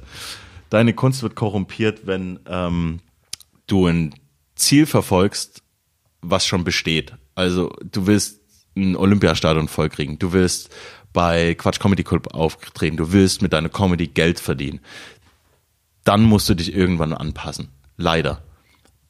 Du, ich glaube, es geht auch ohne, aber dann musst du fucking gut sein. Und ich habe halt den Gedanken, wenn ich irgendwann mal so zufrieden bin mit mir, dass ich mich sehen und hören kann, dann lade ich ein YouTube-Video hoch und wenn es gute Klicks hat, dann hat's gute Klicks. Wenn es Leuten gefällt, dann ist es so. Aber ich muss diesen Weg nicht gehen, diesen, ähm, ja, mit meiner Comedy Geld zu verdienen und groß zu werden. Und das ist ein, ein sehr komfortabler Vorteil gerade. Aber was ich meinte, ist nicht, dass Comedy irgendwann dann eine Haupteinnahmequelle wird, sondern die Parallele, die ich ziehen wollte eigentlich, Mhm. ähm, dass du viele so Jobs angenommen hast, um Geld zu verdienen Mhm. und irgendwann kam so die eine Chance und du hast das gefunden, was dich glücklich macht. Mhm. Und wenn du jetzt sagst, dass du innerhalb des, der Stand-up-Themen, die du alle ausprobierst, noch nicht das eine gefunden hast, Mhm. ob das vielleicht auch dann irgendwann kommt, dass der Moment passiert, wo du sagst, okay, krass, den Oh, Stil, das, so, das okay. ist es, was ich. Ah, ich, ich glaube, das wird passieren. Aber ich glaube dennoch, dass ich es dann schaffe, die ganzen Genre in diesem Stil zu vereinen. Generell bin ich gerade mega froh, äh, Stand-up-Comedy zu machen, weil das ist wieder so ein mind-blowing Ding für mich gewesen. Krass, das macht mir Spaß. Das bin ich und das will ich tun. Das ist Wahnsinn einfach, wenn man sowas findet. Ich glaube, ich glaube, ein Typ, der im Geräteturn im, im Reck mega gut ist und nur Fußball gespielt hat, der wird dann, ah, komm, dann mach halt ein Hobby, aber irgendwann mal durch Zufall ein Reck entdeckt hat, wie auch immer, und sich dann denkt, ah, fuck, das ist mein Talent, das liebe ich. Das ist ein, das ist ein guter Umstand, das ist glücklich. Also ich fand die Idee halt in so eine Metaebene zu gehen, von der eigentlich Mhm. ganz smart, weil dann ich als Zuschauer auch das Gefühl hatte, so, ach guck mal, jetzt er bezieht äh, uns in die Welt des Stand-up mit ein, so und irgendwie so, wir gehören jetzt dazu und sind jetzt nicht nur stumpf die Zuschauer und so. Und Ja, ich mag diese Metaebene. Ich mag es auch transparent zu sein. Äh, Transparenz äh, ist auch eine, eine Mechanik tatsächlich. Ähm, wenn jemand, das ist ja der Classic, äh, jemand erzählt einen Witz auf der Bühne, keiner lacht und der sagt, na, der kam aber gut an. Ne? Dann bricht man ja eigentlich äh, diese Wand auf und sagt, ja, hey, das ist ja ein Act hier oben. Und ich versuche es aber auf einer anderen Ebene, also ich mag das tatsächlich, aber ich, ich würde gerne noch weitergehen, dass das Publikum auch weiß, ähm, was das überhaupt ist, was da oben passiert. Klar, es ist ein Act, aber ich spiele auch ganz oft mit ähm, Geschichten, die ich erzähle und viele sind fiktiv und viele sind tatsächlich passiert. Und niemand weiß, was was ist. Und was? Die waren, was? Da waren fiktive Geschichten Das? bei? Was? Tatsächlich, meine, meine beste Geschichte, die am besten ankommt, ist fiktiv. Leider. Das ärgert mich. Aber, Jetzt fällt für mich eine Welt, bricht eine Welt zwischen. das tut mir sehr leid, aber vielleicht erlebe ich sie einfach nochmal nach, wegen Credits. Und, und wenn, wenn man aber in einem Set beide Formen hat, wenn, wenn man wahre und falsche Sachen erzählt und dann am Ende sagt, ich erzähle nur Scheiße oder mal gucken, was hier wahr ist oder so, dann, dann lä- hinterlässt man auch eine Frage teilweise und man, man ist irgendwie Teil dieser Gesamt, dieses gesamten Erlebnis und darum geht's ja eigentlich. Deswegen mag ich es, wenn keine Kameras dabei sind, wenn man im Raum ist, 20 Leute enger, eng und face to face und wir sind alle dabei und wir müssen, das muss ein guter Abend werden und ey, wir sind alle im selben Boot. So. Ich muss dazugeben, wir waren ja äh, bei, bei deinem Auftritt und wir sind nicht, ursprünglich nicht wegen dir dahin gekommen. Ja, wegen Shark Shapira, ne? Richtig. Den hasse ich auch. Genau. Ich glaube, ich habe zufällig auf Facebook gesehen. Das war so, ich, also ich muss auch fairerweise sagen, ich gehe sonst nie zu Stand-Up-Comedy. Nicht, dass ich das nicht mag, aber das ist so, weiß ich nicht, hat sich noch nie ergeben. Irgendwie Ja. so. Dann durch Zufall irgendwie, ah, heute Abend Zeit, was machen wir? Ah, okay, Shahak, es ist kostenlos, es ist Ja. in der Nähe. Genau. Lass mal gucken. Ähm, Das ist unser Hauptpublikum tatsächlich bei Open Mics. Kostenlos und Spontan äh, und- nah. Ist Nein, es ist so. auch nicht das, also Aber das ist auch- fair enough, auch viel äh, Trinkgeld hinterher, ne? Also so ist nicht. Das stimmt.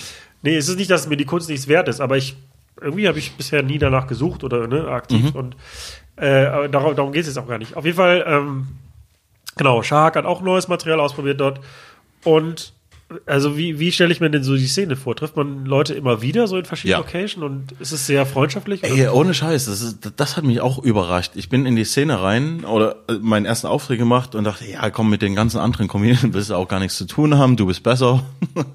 ja, und äh, kann ich mir nie vorstellen, dass das halt so ein krasses Ding wird. Aber mittlerweile, nach diesem Jahr oder schon halt nach ein paar Monaten, hat sich rauskristallisiert, es sind so gute Menschen dabei und die Szene ist auch so gut und originär und gute Leute dabei und tatsächlich Freunde mittlerweile. Also wirklich tolle Leute und ich lieb die. Das ist heftig, wie schnell das auch passiert ist tatsächlich. Da war ich selber von mir auch überrascht, weil ich halt eigentlich auch einer Szene gegenüber immer eine Anti-Haltung habe, wenn es darum geht, ja, das ist ja schon ein Competition-Charakter irgendwie. Ne, Den hat man ja. Wenn einer vor dir dran ist, der besser ist, dann kotzt dich das an. Aber die sind super fair und supportive einfach. Wir unterstützen uns alle. Wir haben, wir haben eine Gruppe, wir, wir treffen uns zusammen und schreiben miteinander und wir beraten uns selber und das ist super schön und geil. Das hätte ich mir niemals gedacht, bevor ich angefangen habe. Ich dachte, das Ist man dann auch so ehrlich und sagt so, ey, pass auf, hier, das Gag Nummer drei Ja, ist man tatsächlich. war richtig wack, pass auf. Ich habe eine Idee, wie man das oder Ja, oder ist es einfach so, hey, hi, cool, voll cool und also ist man dann ehrlich? Tatsächlich und vor allen Dingen, äh, wenn, wenn, ich, wenn ich Gags habe, irgendwie, die, die, die ich nicht machen möchte oder die vielleicht auf einen anderen besser passen, dann gebe ich denen die. Oder der gibt mir die. Und nicht so von wegen abschreiben, sondern einfach, ja, ey, das ist, das passt zu dir oder du hast doch eh die Prämisse. Was wäre denn, wenn du das tust oder das sagst? Und das nimmt man dann an und so, so wächst das alles. Und das ist halt komplett der Gegensatz von der erfolgreichen Comedy, was halt auf Bühnen stattfindet oder im Fernsehen, was halt Stadien füllt und so. Das sind äh, Autorenteams dahinter, die halt Gags klauen und recyceln und dann weiterverkaufen, weil das sich ja lohnt irgendwie offensichtlich. Und das ist ganz, ganz ärgerlich. Und das hat mich so angekotzt, so in dem Jahr, wo, wo ich halt angefangen habe, Comedy zu machen. Und irgendwann habe ich diesen öffentlichen Brief geschrieben äh, auf Facebook und weil Facebook ist ja nicht tot. Ja, auf den Brief wollten wir noch eine Frage noch, bevor du auf den Brief Ja. zu sprechen kommst. Ähm, ähm, du sagtest gerade, dass es ein Unterschied ist, ob man jetzt im Fernsehen irgendwie so einen 5 Minuten macht bei Quatsch Comedy oder im irgendwelchen auf Pro7. Also wenn du jetzt Sachen für dich selber schreibst, ähm, also für eine kleine Comedy-Bühne oder wenn du jetzt Sachen für Late Night Berlin schreibst, was ja im Fernsehen stattfindet, ist es ein großer Unterschied? Ähm, nee, weil, also mittlerweile nicht mehr, weil ich habe mich selber irgendwie gefunden, äh, wenn das so pathetisch klingen darf. Ich, ich weiß, wie ich schreibe und was meine Art von Humor ist und der scheint dann wohl doch anzukommen auch. Ich weiß, welchen Humor ich wie schreibe und wo der hingehört, ob der ins TV oder auf die Bühne gehört oder auf Twitter oder auf Instagram. Ähm, und schreibe schon unterschiedlich für die Plattform irgendwie, aber das ist trotzdem noch meine Tonalität und ich. Also muss ich mir darüber tatsächlich Gott sei Dank keine Gedanken machen. Ich sag, was ich sagen will, ich schreibe, was ich schreiben will und entweder es wird angenommen oder halt nicht. Ja. Aber es ist schon inhaltlich unterschiedlich. Also das ist, hast du dann auch im Kopf Ach so, es ja, gibt, na- hast du dann wirklich so das Publikum vor Augen Mhm. und du weißt, äh, pro sieben guckt jetzt jemand anders als der jetzt im Mhm. 20 Leute, die im Keller sitzen und dir zuhören. Hast du die so vor Augen oder Oh, das ist eine gute Frage. Ähm, ich glaube, nee, also das Ding ist, wenn ich Comedy schreibe, also Stand-up-Comedy schreibe, dann äh, denke ich tatsächlich mehr an den Raum an, und an meine Erfahrungen in den Raum und versuche schon mal so zu schreiben, dass ich auch Pausen setze, dass ich weiß, wie ich acte. Manchmal hast du halt, musst du halt was mit dem Körper machen. Ähm, darauf achte ich natürlich mehr. Und wenn es fürs Fernsehen ist, dann äh, ändere ich meine Tonalität, glaube nicht, aber ähm, ich mache es, glaube so einen Ticken zugänglicher für die Allgemeinheit, ganz einfach. Das heißt aber nicht, dass der Kern, der Gag oder whatever sich ändert. Genau. ähm, ich komme jetzt nochmal zurück äh, darauf, dass du ja im Grunde Callback. nee, ein richtiger Callback ist das nicht. Okay. Einfach nur, ich habe eben eine Frage vergessen und muss jetzt noch. Nennen wir es Callback. Äh, äh, also du hast diese Meta-Nummer, ne, in dem du halt erklärst, okay, es gibt folgende Gag-Schemata und äh, jedes Beispiel, was du bringst, also zu jedem Schema, was du bringst, bringst du direkt ein Beispiel. Glaubst du, man kann als glaubst du, man kann äh, als, als Stand-Up-Comedian irgendwann so einen Status erreichen, dass man einfach das so komplett durchdrungen hat und weiß, okay, ich habe alle Gag-Schemata verstanden, die es gibt. Gib mir irgendeinen Kontext. Ich bin heute in der S-Bahn gefahren oder ich war heute beim Arzt und ich mache einfach, ich, ich mache jetzt einen Witz und ich weiß, der funktioniert, weil ich es einfach komplett verstanden habe. Ja, Geht das? ja. Ja, Kannst voll. du das? Äh, nö, noch nicht. Aber ich weiß schon Mechaniken, wie man da hinkommt. Man muss halt noch sehr überlegen. Äh, guck mal, das, das ist ja wie, ähm, sagen wir mal, Memes. Äh, es, äh, so, so random wie das ist, es gibt trotzdem Mechaniken und du erkennst eine gute Meme, ein gutes Meme oder ein schlechtes Meme irgendwie. Ähm, und das ist ganz viel Gefühl tatsächlich. Und es gibt beim Gagschreiben natürlich Mechaniken. Du hast deine Dreierregel zum Beispiel. Du musst zweimal was etablieren und beim dritten Mal ist es kurios anders. Oder du hast ähm, weiß ich nicht, ein, ein, Storytelling mit einem Twist drin und äh, ach, Ich glaube, also ich glaube, du hast, äh, äh wenn man alle Mecha äh, es gibt halt, halt auch immer wieder neue Mechaniken. Ähm, und das ändert sich tatsächlich, glaube ich, durchs Internet auch. Also durch Leute, die Content auf Wine damals oder YouTube oder Instagram jetzt äh, posten, ändern sich äh, auch, ändert sich auch Humor. Weil es eine neue Plattform gibt. Und User machen immer mit einer Plattform, was sie wollen. Dadurch beschreibt sich irgendwann die Plattform. Und die nutzt man aus und dadurch entsteht auch eine neue Art von Narrative und dadurch eine andere Art von Fallhöhe und Punchline im Endeffekt. Und ich glaube, das wird nie aufhören, dass es neue Wege gibt, einen Witz zu machen. Irgendwann gibt es einen 3D-Drucker und dann drucken wir halt, weiß ich nicht, Pimmel halt. So. Und das ist lustig dann. So, also ich das glaube übrigens, ich glaube, das erste, was mit dem 3D-Drucker gedruckt wurde, war ein Pimmel. Ich glaube wirklich. Also ich kann mir nicht vorstellen. Guck mal, wir sind bei AI und so ein Roboter und das erste ist, ja, so ein Typ irgendwo im Keller fickt den Roboter, den er gebaut hat, obwohl er einen Auftrag hatte, eine AI oder irgendwas äh, Menschenechtes zu bauen. Ist das jetzt Fiktion oder ist es? Äh ja, das ist so, Freundin. Also erstmal, also Fortschritt schön und gut, aber erstmal ficken. Also erstmal die Technik ficken und dann ja, die Pornoindustrie hat ja auch ähm, häufig schon irgendwie bei, bei technischen Entscheidungen, welches Medium jetzt, ob, was war das, in Blu-ray oder, ja, oder DVD, EA, HD oder EA, wie aber als oder so, ein ja, Porno ja. rein. Klar.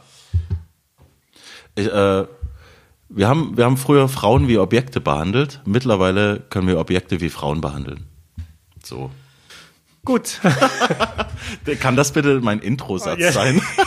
Das werde ich so, das werde ich, das, das auf jeden Fall, das wird der Teaser. Aber dann im Interview auch rausschneiden, so, dass es keinen kein Kontext hat. Das wird auf jeden Fall der Teaser, weil dann habe ich die 80 Prozent, die jetzt abschalten, schon am Anfang verloren. genau, genau, die, die Frauenquote verloren. Dann, dann ist die Enttäuschung am Ende nicht so groß, weißt du? Dann. Stimmt. Naja, das ist, das ist äh, das, was ich will. ähm, also, also mal angenommen, ab einem gewissen Grad der Erfahrung hat jeder Stand-up-Comedian diese Schemata alle verinnerlicht mhm. und könnte jetzt zu jedem Kontext einen Gag bringen, der, der zündet. Mhm. Warum sind dann nicht alle so erfolgreich wie die erfolgreichsten? Und ich meine jetzt nicht die, die im Fernsehen passieren, sondern. Oh ja, das Ding Was ist der Unterschied dann? Also, wie, wo sind dann da noch die Nuancen, die ich verbessern? Na, ein Gag kann funktionieren. Also, ein Witz ist ein Witz, weil es als Witz erkennbar ist. Das heißt aber nicht, dass ich darüber lache, weil ich kenne die Mechanik schon. Als Publikum kennt man ja auch die Mechanik, unterbewusst oder bewusst, weiß ich nicht. Aber wenn ich dir denselben Witz nur mit anderen Darstellern sage, dann lachst du nicht, weil du denkst, dass du ihn schon gehört hast. Und da entsteht diese Nuance, da noch einen Kniff reinzubekommen. Irgendetwas, was unerwartet ist. Deswegen ähm, ist es bei ganz vielen äh, Stand-up-Comedians, die erfolgreich sind, so, du riechst die Witze schon und da und selbst und bei anderen riechst du die schon, aber dann ist es nicht der Witz, den du erwartet hast, sondern ein anderer. Und das ist der Kniff, glaube ich, dabei. Also das heißt, das Publikum denkt schon einen Schritt voraus, mhm. aber deine Qualität zeichnet sich dann dadurch aus, genau. dass du schon zwei oder drei Schritte voraus gedacht hast. Und, und du zerstörst kommt der deren Twist, genau. Erwartungen. Genau. Ja. Erwartung, okay. ja, genau. Gut, da du das erkannt hast, können wir ja demnächst viel von dir erwarten. Ich, ach so, jetzt habe ich mein Handy weggeworfen. Ich wollte noch Promo machen. Ja, hol mal schnell. Das können wir ja. nämlich jetzt als nächstes an. Ah, keine Sekunde verschwenden. Das, das Podcast-Format ist ja offen. Also wir können auch 15 Stunden halt machen. Aber du hast mir nee, eben gesagt, dass ja deine optimale Länge ist halt 45 Minuten, weil du äh, immer nach Potsdam fährst. Äh, eine Stunde. Nee, genau. Dein, deine Podcast-Länge ist genau meine Länge. That's what she That's said. What she said. Siehst du, das war dieses oh, Erwartende, ne? Oh, yeah. ja. Das hat noch nicht mal Sinn gemacht. Es hat überhaupt keinen Sinn ergeben. Aber wir mussten es aufheben, weil wir ein paar Bier getrunken haben und Männern sind. Das erwartet man von uns. So. Also wir sind aber auch schon drüber. Also wenn du dich selber hörst, musst mhm. du die Rückfahrt vielleicht noch mit einplanen. Ach so, okay. Ja, äh, oder ich steige einfach eine Haltestelle früher aus, warte kurz und dann steige ich wieder ein. Wie auch immer, so. Also, erste Frage. Wenn jetzt jemand dich gern mal auf der Bühne sehen möchte. Ja. Wo muss er und wann und wo muss er hängen? Also es gibt sehr, sehr großartige Bühnen in Berlin und zwar ist das die perfekte Comedy Experience, meine Freunde. Und ähm, okay, also das als erstes muss ich sagen, Mad Monkey Club in Prenzlberg auf der Dunkerstraße, hier bei dir gleich um die Ecke.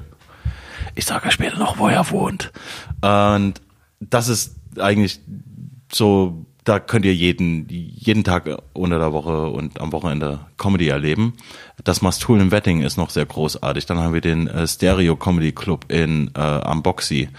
Dann haben wir Couscous Comedy im Deriva in Neukölln. Und so geht es weiter und weiter und weiter. Aber mein nächster Auftritt ist tatsächlich eine Viertelstunde mit A-Material, wohlgemerkt, äh, am 3.11. im Mad Monkey Room, den ich als erstes erwähnt habe, auf der Dunkerstraße im Prenzlberg. Und das geht irgendwann abends los.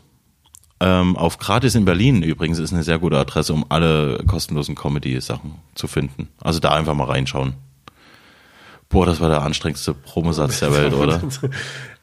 es ist eigentlich, äh, also wenn ich jetzt, sagen wir mal, mich entscheide, ich möchte jetzt äh, Stand-Up-Comedy-Artist werden, mhm. kann ich dann da einfach hin, eine E-Mail ja. schreiben? So, ich, nee, nee, kann ich. Äh, du, das Ding ist, äh, das ist auch das Schöne. Das sind ja die weltoffensten Menschen der Welt.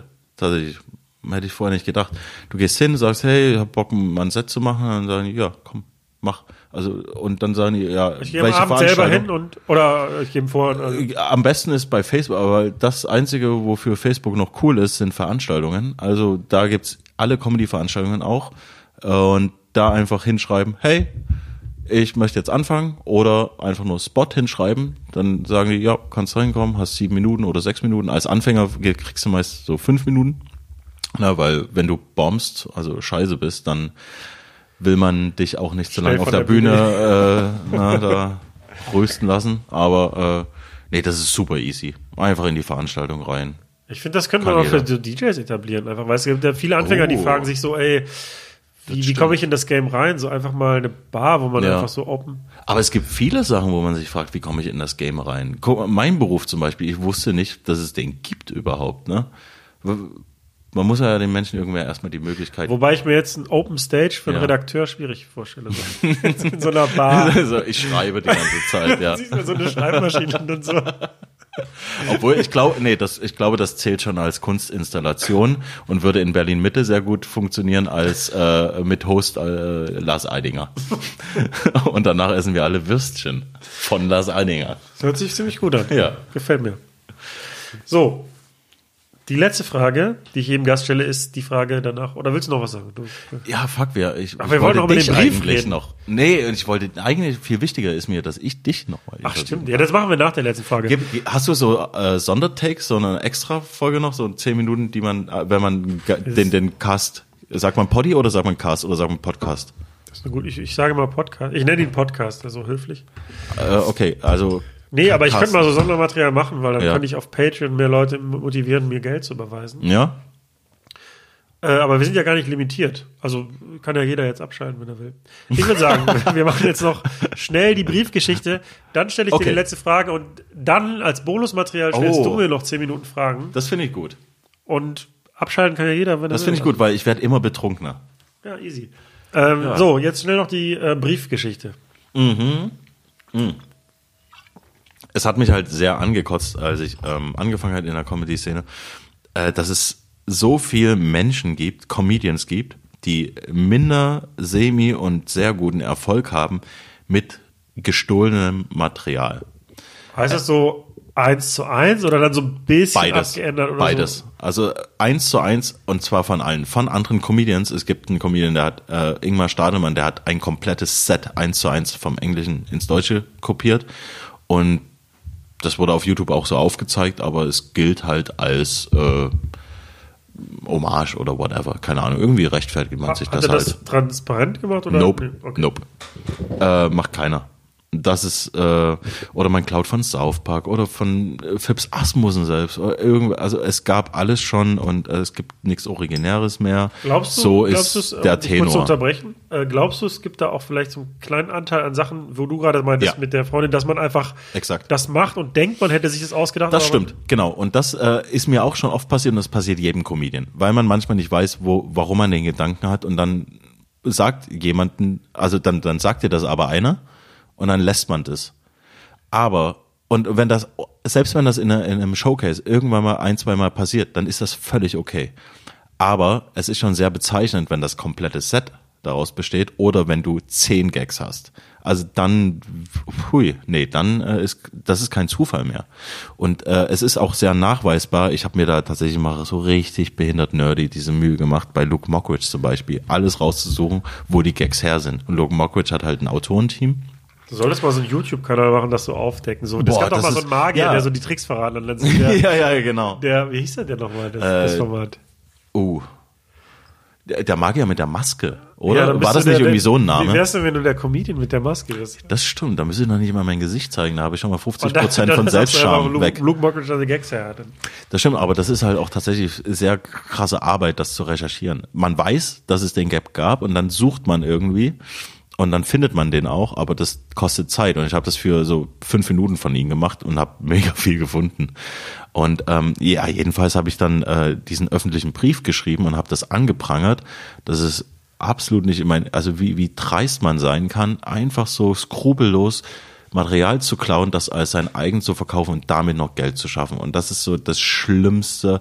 Also Menschen sind generell so schlimm, ne? Aber das ist so eine große Sache, ne? Dieses, ich bin so geil, ich muss von anderen was nehmen, um mich geiler zu machen, weil ich bin selber nicht so kreativ, aber ich finde mich, ich finde, ich gehöre in die äh, in die Medien oder ich gehöre geliebt und Aber was, was ist denn die Motivation? Also glauben diejenigen, da, dass es Ahnung. nicht rauskommt, weil die meisten Zuschauer Das irgendwie ist halt sich auch so krass, ne? Oder? Wenn, wenn, ich einen Witz, wenn ich einen Witz klaue und ich sag den irgendwo oder schreib den irgendwo, dann ist doch meine erste Angst, während ich das kopiere, fuck, hoffentlich kriegt das keiner raus. Und dann sieh mal deine Followerzahl, ein Luke Mockridge, wo du weißt, der erreicht damit ein paar Millionen leider. Der muss doch wissen, oder na gut, der weiß es nicht wegen Autoren, aber es muss doch klar sein, ja fuck, das muss auf unsere Füße fallen. Leute, irgendjemand wird doch das schon erkennen. Aber die Gruppe, die das feiert, ist viel, viel größer als die Gruppe, die erkennt, was, dass das geklaut war. Und wir Untergrund-Comedians erkennen das und wir sind im Untergrund und alle anderen haben halt Spaß und bezahlen 70 Euro für Kristallnacht und hören recycelte Jokes. Obwohl du das tausendmal besser haben könntest im Untergrund, wo du nichts bezahlst und wirklich originären Content hast. Und das ist richtig vom Hohen Ross, aber auch zurecht. Und da, äh, ja.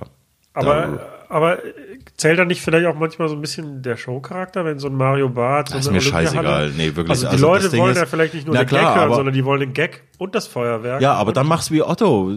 So drei Autoren. Otto kann das halt nur so performen, dann ist das transparent und schön und gut. Aber und das waren aber auch originäre Gags. Äh, Showmanship für andere schreiben, völlig okay, ist mir scheißegal, aber Gags zu klauen, da geht's halt zu weit. Und die Autoren, das ist der einfachste Beruf. Die machen irgendwie Reddit, Imager oder 9gag auf, was 9gag noch das Schlimmste ist, und äh, copy und pasten und geben das denen und kassieren Kohle und ja, that's it. Deutsche Comedy. Willkommen. Ey, fuck it. Aber ne? ja, und was stand in dem Brief drin? Ja, genau, dass, dass ich das anprangere, habe ein paar Beispiele genannt und der ausschlaggebende Punkt war aber ähm, Martin de Ville oder de Ville oder irgendwie so ein Dude, der hat halt ein, die Talentschmiede gewonnen. Quatsch Comedy Club Talentschmiede. Und äh, Freunde von mir, Comedians, die sind da auch aufgetreten, die haben seit Jahren arbeiten die am Material, die bereiten sich vor, die schreiben originär, gehen dahin und sind halt Zweiter und Dritter geworden und er ist Erster geworden mit 90 Prozent geklauten Gags. Und das war der ausschlaggebende Punkt. Quatsch Comedy Club hat das, den Brief auch gelesen, hat daraufhin seine Statuten tatsächlich geändert. Äh, in Deutschland ging es so ein bisschen rum tatsächlich in der Comedy-Szene, dass es diesen Brief gab und es gab ein paar Änderungen und Leute haben sich beschwert, aber wie das im Internet so ist, das hält halt ein paar Tage, paar Wochen und dann ist schon wieder vorbei. Und mittlerweile glaube ich nicht, dass das nachhaltig was bringt, aber, ist für ja den Moment okay. ja Ich habe schon Beispiele angeboten tatsächlich und unter dem äh, unter dem Post gab es die Kommentarsektion, wo wir auch Videos als äh, Beweis äh, geboten haben. Also es Nee, war ja, also dass dann. du das, das gefunden hast, ist schon Ach so, klar. ja, aber ja, ja, wenn genau. ich jetzt Veranstalter beim Quatsch Comedy Club bin, dann ich, also wie soll ich Ja, aber die wissen das doch auch. Die wissen doch, was sie machen. Die wissen doch, dass sie Leute auf die Bühne lassen, die halt Gags klauen, die, die sich verkleiden, die halt ganz flache Comedy machen. Die wissen doch, dass sie, die, man ist doch selbst reflektiert ab einem gewissen Alter und ab einer gewissen Erfahrung im Showbusiness. Du kannst mir doch nicht erzählen, dass eine Cindy aus Marzahn oder ein Thomas Hermanns nicht genau wissen, was sie da auf die Bühne lassen und was da passiert mit ihrem Format. So her der Gedanke am Anfang auch gewesen ist, aber mittlerweile geht es doch um ne, Zaster. Ja, und dann tut's mir leid, das äh, finde ich dann nicht mehr vereinbar irgendwie mit der Ideologie eines Künstlers. Aber um nochmal die, die Parallele zur Musik zu ziehen, ja, also da wird ja auch gesampelt und, Ja. Und auch geghostwritet und das wird auch transparent und weniger transparent gemacht. Aber wäre für dich denn so ein Modell, dass man sagt, okay, ich, ich recycle Gags oder schreibe die um, aber ich mache es transparent. Wäre das okay für dich? Oder würdest du sagen, nee, also der Anspruch an den Comedian ist auf jeden Fall, das muss selber ausgedacht sein und komplett neu. Das Ding ist, ich glaube, irgendwann wäre es für mich okay, ab einer gewissen ähm, Jahresanzahl in dem Business und äh, auch in meinen Jahren, weil ich glaube, ich ziehe da die Parallele zu meiner Jugend als Hip-Hopper, der halt immer gedacht hat, ey, Dinge sind real. Wenn du nicht real bist, bist du wack. Du musst deine eigenen Texte schreiben, dein DJ produziert, ihr macht alles live, kein Back, äh, hier, Background Vocals, Playback. Playback, genau. Äh, weil wenn du das nicht machst, bist du nicht real und alle hassen dich. Das ist ein No-Go. Mittlerweile ist es ja so, ja, okay, Sample, bla, musst noch nicht mal Rechte angeben, weil vielleicht hört's keiner. Und Ghostwriter, ja, okay, wissen wir auch seit irgendwie, was weiß ich, Echo Fresh und Ferris MC, dass sie das gemacht haben oder äh, andere Beispiele. Äh, irgendwie relativiert man das so mit dem Alter. Hätte, äh, gäbe es so eine Sache wie, ähm, weiß nicht, diese, diesen Bushido Ghostwriter Skandal oder äh, äh, Drake Ghostwriter Skandal, gäbe es den früher, hätte ich gesagt, den hörst du nie wieder an. Das ist der wackste Typ der Welt und der hätte in der Szene auch keinen Fuß gefasst. Mittlerweile hat sich die Zeit so ein bisschen geändert. Und deswegen glaube ich, dass sich das auch vielleicht ändern könnte. Also zumindest diese Wahrnehmung in der Comedy. Ich meine, letztlich hast du ja gesagt, dass du es machst, weil es dein Hobby ist und ähm, einen ähnlichen Anspruch hätte ich, glaube ich, auch, auch ähm, beim Musikmachen, dass ich, glaube ich, selbst wenn es nicht so erfolgreich dann wird, aber da mehr rausziehe, wenn ich weiß, okay, das ist jetzt ein Produkt, was ich mir komplett selber ausgedacht habe. Von daher, ähm, mal so gesagt, es tangiert dich ja im Grunde nicht, weil du, es steht dir ja frei, nach wie vor deine Ja. Sachen selber zu schreiben und du bist ja finanziell nicht ja, davon abhängig. Das stimmt. Es tangiert, tangiert mich eigentlich nicht in meinem Leben, aber es, ich kann, ich kann, ich kann nicht einschätzen oder ich kann nicht beeinflussen, was mich aufregt, weißt du?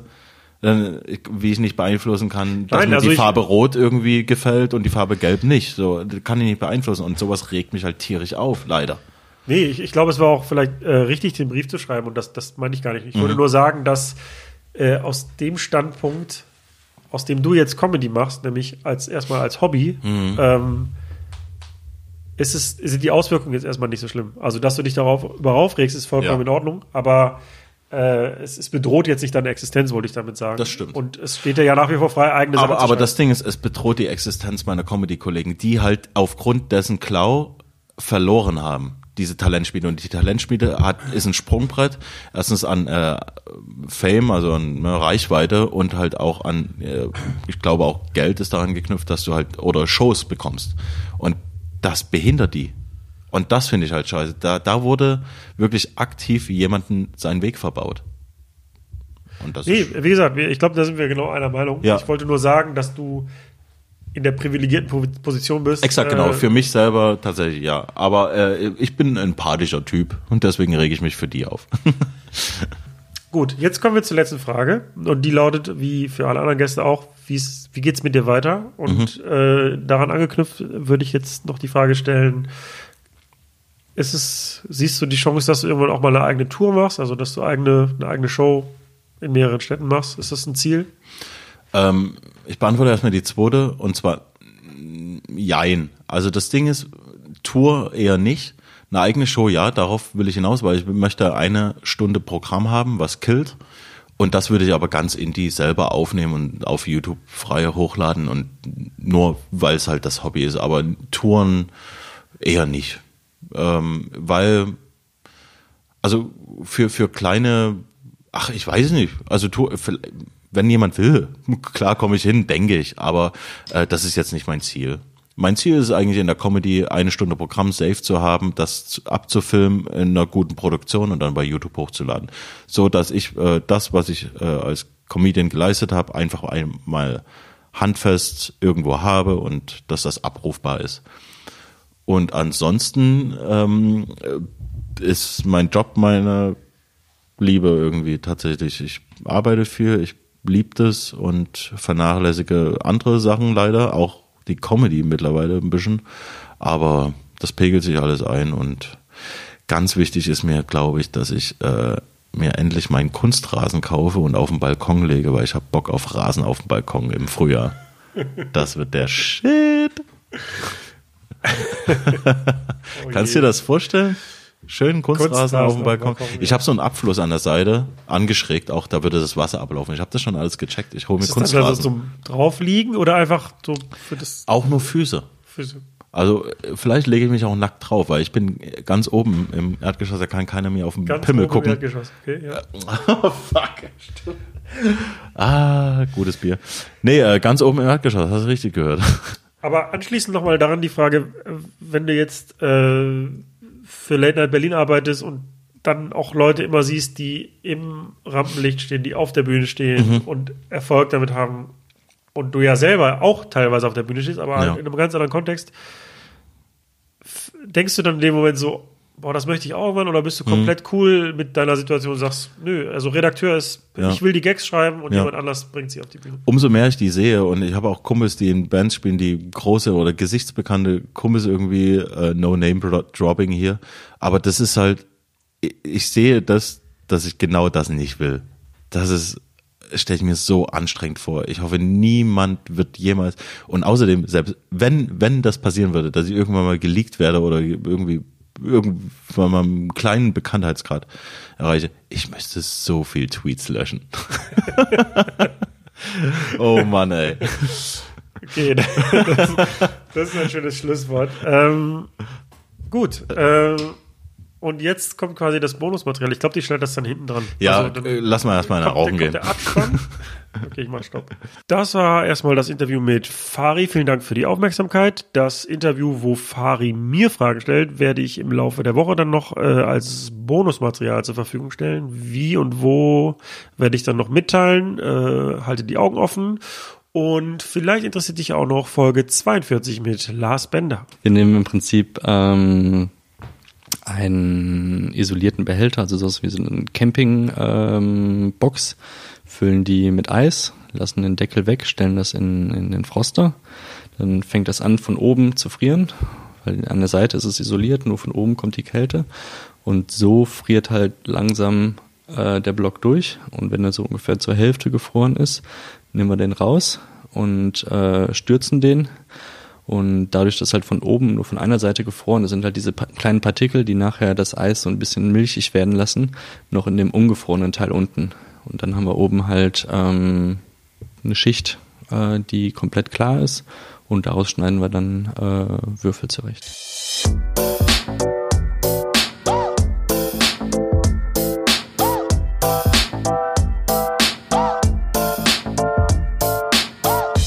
Über Nacht mit Steve Clash. Clash.